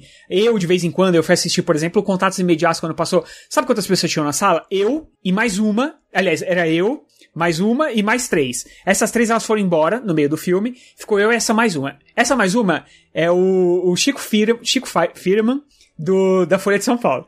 Então, eram dois críticos numa sala com cinco pessoas e três delas foram embora. Então, é muito nicho, sabe? É muito nicho é, e a gente não sabe como tá o Avatar lá. De repente, pode estar lançando alguma coisa no parque deles lá na Disney, a gente não sabe. Pode ter outros fatores fazendo com que as pessoas estejam indo assistir o Avatar que não seja só porque não tem outro filme, entendeu? É, a gente, é, essas coisas a gente precisa, de repente, é, descobrir, porque, cara, não é do nada que as pessoas estão indo assistir um filme de 2009 no cinema, entendeu? É porque é o melhor 3D da história, mano. não. Não é isso que tu falou assim? É por causa do 3D? Então eles estão indo por causa do 3D, então. Ah, o 3D, pô, sim, sei lá, não sei. se- Será que o cinema 3D tá funcionando Tá. lá? Porque, por causa de Covid, os caras estão passando óculos um pro outro? Não, um pro outro eu não sei. Sei. Mas eu chi- acho que a China consegue produzir óculos bem baratos lá. Que eles podem usar e jogar fora. É tipo óculos que você joga no lixo, né? Depois que termina a sessão. É, e que com certeza deve ser bem mais confortável do que os óculos que a gente tem que usar aqui no IMAX, que falta partir sua cabeça no meio. Tomara que acabe essa tecnologia aqui, inclusive. Fura o seu nariz também, né? Porque o óculos do IMAX, ele, ele vai entrando no teu nariz de tal forma. Os meninos veem. Eu vou assistir. Ai, saudade dos meninos verem isso. Eu vou assistir filme 3D. Tô com saudade até da, da desgraça do filme 3D, que inferno. Eu, eu vou assistir filme 3D, eu vou com um gorro, um gorro, pra colocar em cima da minha cabeça pra proteger o meu crânio do óculos É, 3D, porque é muito cara. apertado, é. Em cima de outro óculos ainda, pô. É uma doideira. É isso aí precisa acabar. Par- Parabéns pro James Cameron que trouxe essa tecnologia de volta. E o Rogério, como sempre, levando as coisas pro lado do pessoal, a culpa não é James minha. Cameron, parabéns por ter colocado o Kevin Feige no seu lugar, que é na segunda posição. Você sabe que o. Você sabe que, na verdade, a, a- uma das experiências mais impressionantes que eu tive é, com o cinema 3D não foi o Avatar em si. Tem um outro cinema que estreou, um filme que estreou antes, que é o Beowulf. Eu lembro que eu fui no cinema assistir o Beowulf, foi o primeiro filme 3D que eu assisti na minha vida, e eu fiquei muito assustado. Porque realmente o. Só que a tecnologia do Beowulf era aquele negócio de jogar na É, tua cara, né? As Zemeckis, coisas. ele tava experimentando ali. Aliás, o Robert Zemeckis é um, do- é um dos nomes que poderia estar ao lado do James Cameron, do- dos caras mais Eu acho é, é, experimentadores do novo cinema, sabe? Porque ele experimentou muito ali, fez muita coisa pra modificar. Muita coisa veio dele mesmo, é verdade. E eu lembro de ter ficado muito impressionado. Então, quando eu vi o Avatar, é uma coisa. O Avatar tem essa coisa mais de profundidade e tem uma coisa sobressaltando. É, é bizarro o que o Avatar faz. Isso realmente. Não me lembro de ter visto nenhum outro filme, assim, porque. O James Cameron, e assim como o Zemeckis, ele fez pensando na tecnologia, né? O que é muito, muito difícil dos cineastas fazerem. Então, agora vai saber o que que ele tá inventando pro próximo. Tinham falado que ele é, tava pensando em fazer uma tecnologia 3D que não precisa de óculos. É, a única coisa que pode salvar o 3D é isso, cara. Talvez um dos motivos do adiamento do Avatar seja isso também, né? O fato dele não querer lançar utilizando o óculos 3D. Mas isso é uma outra discussão. Só futuro. É... Só um- uma, uma corridinha aqui, tá? Primeiro lugar de bilheteria de todos os tempos, Avatar. Segundo, Vingadores Ultimato. Terceiro, Titanic. Quarto, é, Star Wars, O Despertar da Força. Quinto, Vingadores Guerra Infinita. Ah, sexto, Jurássico Hoje. Sétimo, Rei Leão. Oitavo, Os Vingadores. Nono, Velozes e Furiosos. Sete. E em décimo, Frozen 2. Só pra, pra, pra não passar batido, as franquias, né, de que fizeram, que, tem, que mais arrecadaram grana de todos os tempos. Em primeiro lugar tá o MCU, obviamente, né, com 23 filmes né, 20 lançados, filmes. com 22 Se não bilhões. tivesse batido. 22 bilhões arrecadados. Em segundo lugar tá Star Wars, com 12 filmes lançados, tem 10 bilhões e pouco. O Wizard World, né, lá do Harry Potter, tá em terceiro lugar com 10 filmes aí, ah, 9 bilhões. Os próprios Vingadores, os quatro filmes dos Vingadores juntos ali, se a gente juntar, né, é uma franquia Vingadores. Tem um- inclusive um box, eu tenho esse box, que é a franquia box dos Vingadores, que é Vingadores 1, 2, 3 e 4. É 7 bilhões e 700 milhões. Ah, Homem-Aranha, com 9 filmes, faturou 7 bilhões. Caraca, Homem-Aranha. Unicamente, exclusivamente Homem-Aranha ah, na Sony, faturou muita grana. James Bond, com 26 filmes, tá na sexta posição, com 7 bilhões também. X-Men, com 13 filmes, 6 bilhões. Batman, sozinho, Batman. Mas considerando tudo, tá? Todos os live actions, todos ah, os desenhos animados, os filmes animados que foram lançados no cinema. O que foi lançado de Batman no cinema está aqui na lista, tá com 7 bilhões.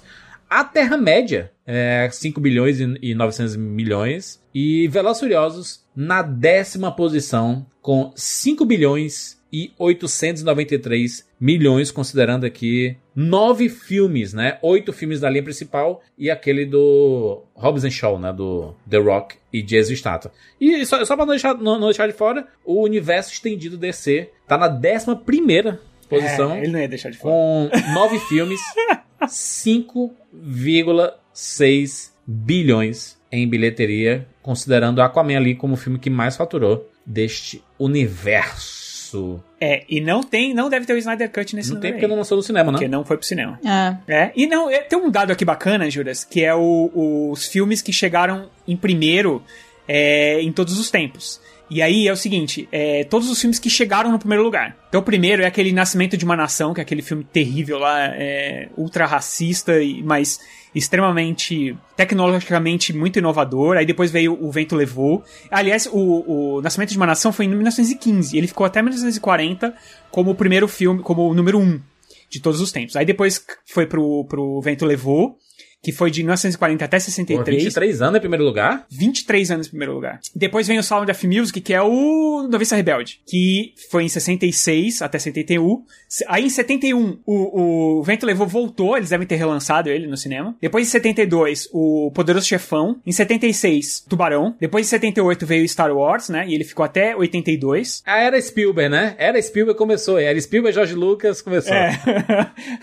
Aí depois veio o ET, que ficou de 83 até 93. Ficou mu- Eu lembro muito 10 anos, disso, né? de o ET ser o maior filme de todos os tempos. É, ficou até 93, aí veio o Jurassic Park. É, depois em 98 veio o Titanic. 97, né? 97 barra 98, né? Porque ele foi lançado no Sim, eu final acho do que ele ano, se né? tornou a, a maior bilheteria. ele consolidou em 98. Isso. Isso, isso. Depois em 2010 veio o Avatar, que tirou o próprio lugar do Que saiu em James 2009, Cameron. né? E aí ficou e consolidou em 2010. Isso, consolida como o primeiro. Depois em 2019 veio o Vingadores, o Ultimato, e aí em 2021 o Avatar Novamente, né? voltou a ultrapassar. O Avatar é o único, aliás, o Avatar e o, o Vento Levou são os dois filmes que voltaram pro primeiro lugar. Eles, eles tiveram lugar em primeiro lugar em uma época e depois eles voltaram pro primeiro lugar de novo. Verdade. Interessante, né? É, muito bom. Foi um, um, um, um sambinha, né? E é uma coisa clássica entre os cineastas, né? Que detêm essa primeira posição e são superados.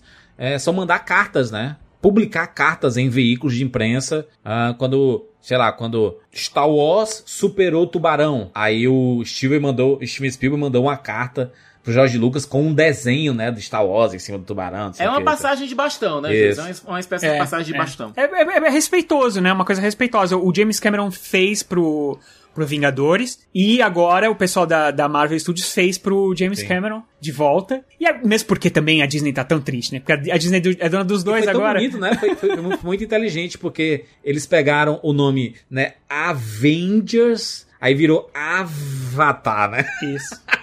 É, ficou um, tipo um recorte assim, né? Eles fizeram tipo um recorte que aí tem Pandora e tal. Ficou bem bonito mesmo, eu achei legal. E assim, é a Disney feliz da vida aí, né? Passando o bastão entre si. Porque agora Avatar é da Disney, né? Então eles querem é mais, eles querem, meu. Na verdade, Avatar é do James Cameron, né? Rinha, rinha de Disney. Então, é, é e não é, né? Porque agora o, dinheiro era da Fox, de Avatar. A Disney comprou a Fox. sim, sim, sim. Então o dinheiro é da Disney. É, mas, mas isso que o Juras falou é, é- é verdade, assim, Avatar, você enxerga ele mais como do James Cameron do que você enxerga Vingadores, por exemplo, como sendo do Kevin Feige, né? do- dos direitos de licenciamento e de marca e tudo, é tudo do James Cameron, né? Ele, ele, quando criou esse universo, ele falou assim: beleza, não é do estúdio, é meu. Por favor, James Cameron, use esse dinheiro pra fazer a Alita 2. Grata. Mas, cara, pensa com, com o poder de distribuição da Disney, é, Avatar, e assim, não só de, de tudo. Eu não tô falando só de, do filme em si, tô falando de brinquedo, tô falando de, de fantasia, tô falando de boneca, é, tô falando de parque, tudo, cara, que a Disney pode fazer pelo Avatar. A chance dele se ultrapassar de novo, eu não sei, não. não sei. Vamos ver, assim, eu espero de verdade que seja um filmaço, porque eu acho que o mundo em si é, é bacana. E ele merece uma boa história. Muito bem, fechamos aqui falando sobre as maiores bilheterias de todos os tempos. Ai, ai. Quando é que esses filmes serão superados? Será que vai demorar? Talvez Tão ali cedo.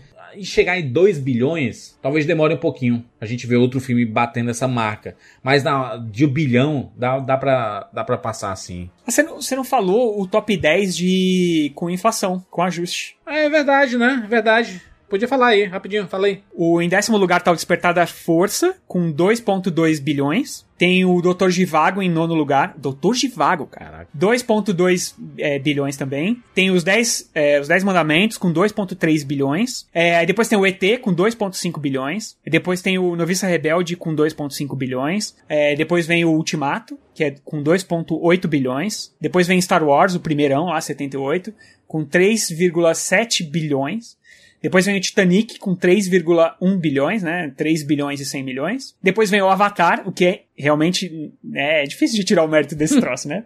Com 3,2 bilhões. E em primeiro lugar, o, o Vento Levou com 3,7 bilhões. Lembrando que tem alguns. Filme de 1900 Tem alguns reajustes aí de inflação que colocam o evento levou com 5 bilhões de bilheteria.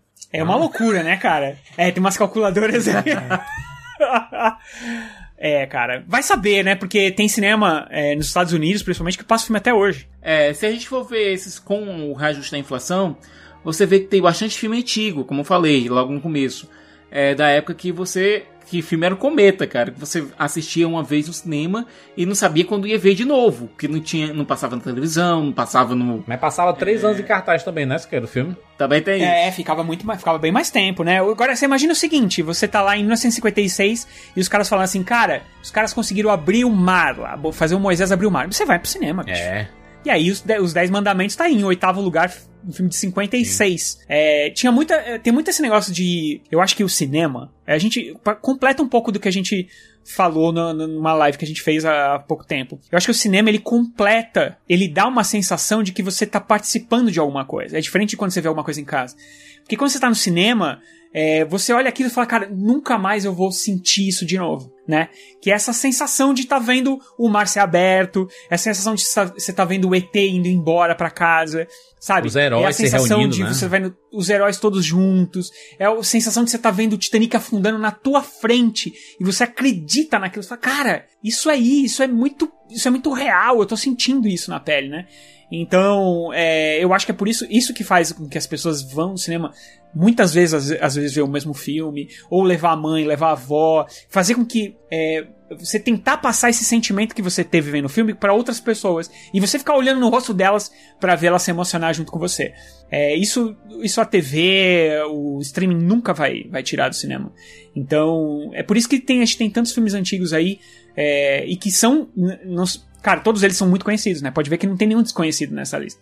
É, por, por isso, por, por trazer esse sentimento, sabe? Eu vou dizer aqui, viu? Desses filmes aqui do, do top 10 de bilheteria, tem uns, uns quatro que eu assisti apenas. Uma vez. E, e- e são marcantes. São marcantes e, e, e- e ficaram na minha memória pra sempre. Ultimato ainda tá nessa lista? Ultimato tá nessa lista, Guerra Infinita tá nessa lista, Jurassic World tá nessa lista, o Rei Leão, obviamente, tá nessa lista, eu nunca mais vou ver, né? Mas eu acho que é só isso. Ah, não, o Você Fro- não assistiu, não. 2. O Rei Leão você assistiu duas vezes. Verdade, assisti duas vezes. Você o assistiu duas Frozen vezes. 2 que eu, que eu assisti é, apenas uma vez. Mas o resto, o Velozes e Furiosos 7 vi várias vezes. Viu? Porra, Despertar, Despertar da Força eu vi 10 vezes, assim, fácil. Titanic, né? 10 no cinema só. o resto ali... Não, o que, o que, que me impressionou foi, foi Velozes e Furiosos ter assistido 10 vezes. Eu assisti muitas vezes Velozes e Furiosos. Ah, cara, Velozes e Furiosos é um filme muito, é muito fácil de ver, é muito, muito fácil gostoso. de ver. Bom demais, bom demais. Falamos aqui sobre as maiores bilheterias de todos os tempos. Você foi surpreendido aí? Qual desses filmes é o melhor filme? A pergunta que a gente não vai responder. Quem vai responder é você, mandando pra gente lá no Twitter, no arroba rapadura, ou no Instagram, né? Arroba cinema com rapadura. A gente espera o seu feedback aí. Muito bom bater papo sobre tudo isso. É isso, nos encontramos na próxima semana. Tchau! across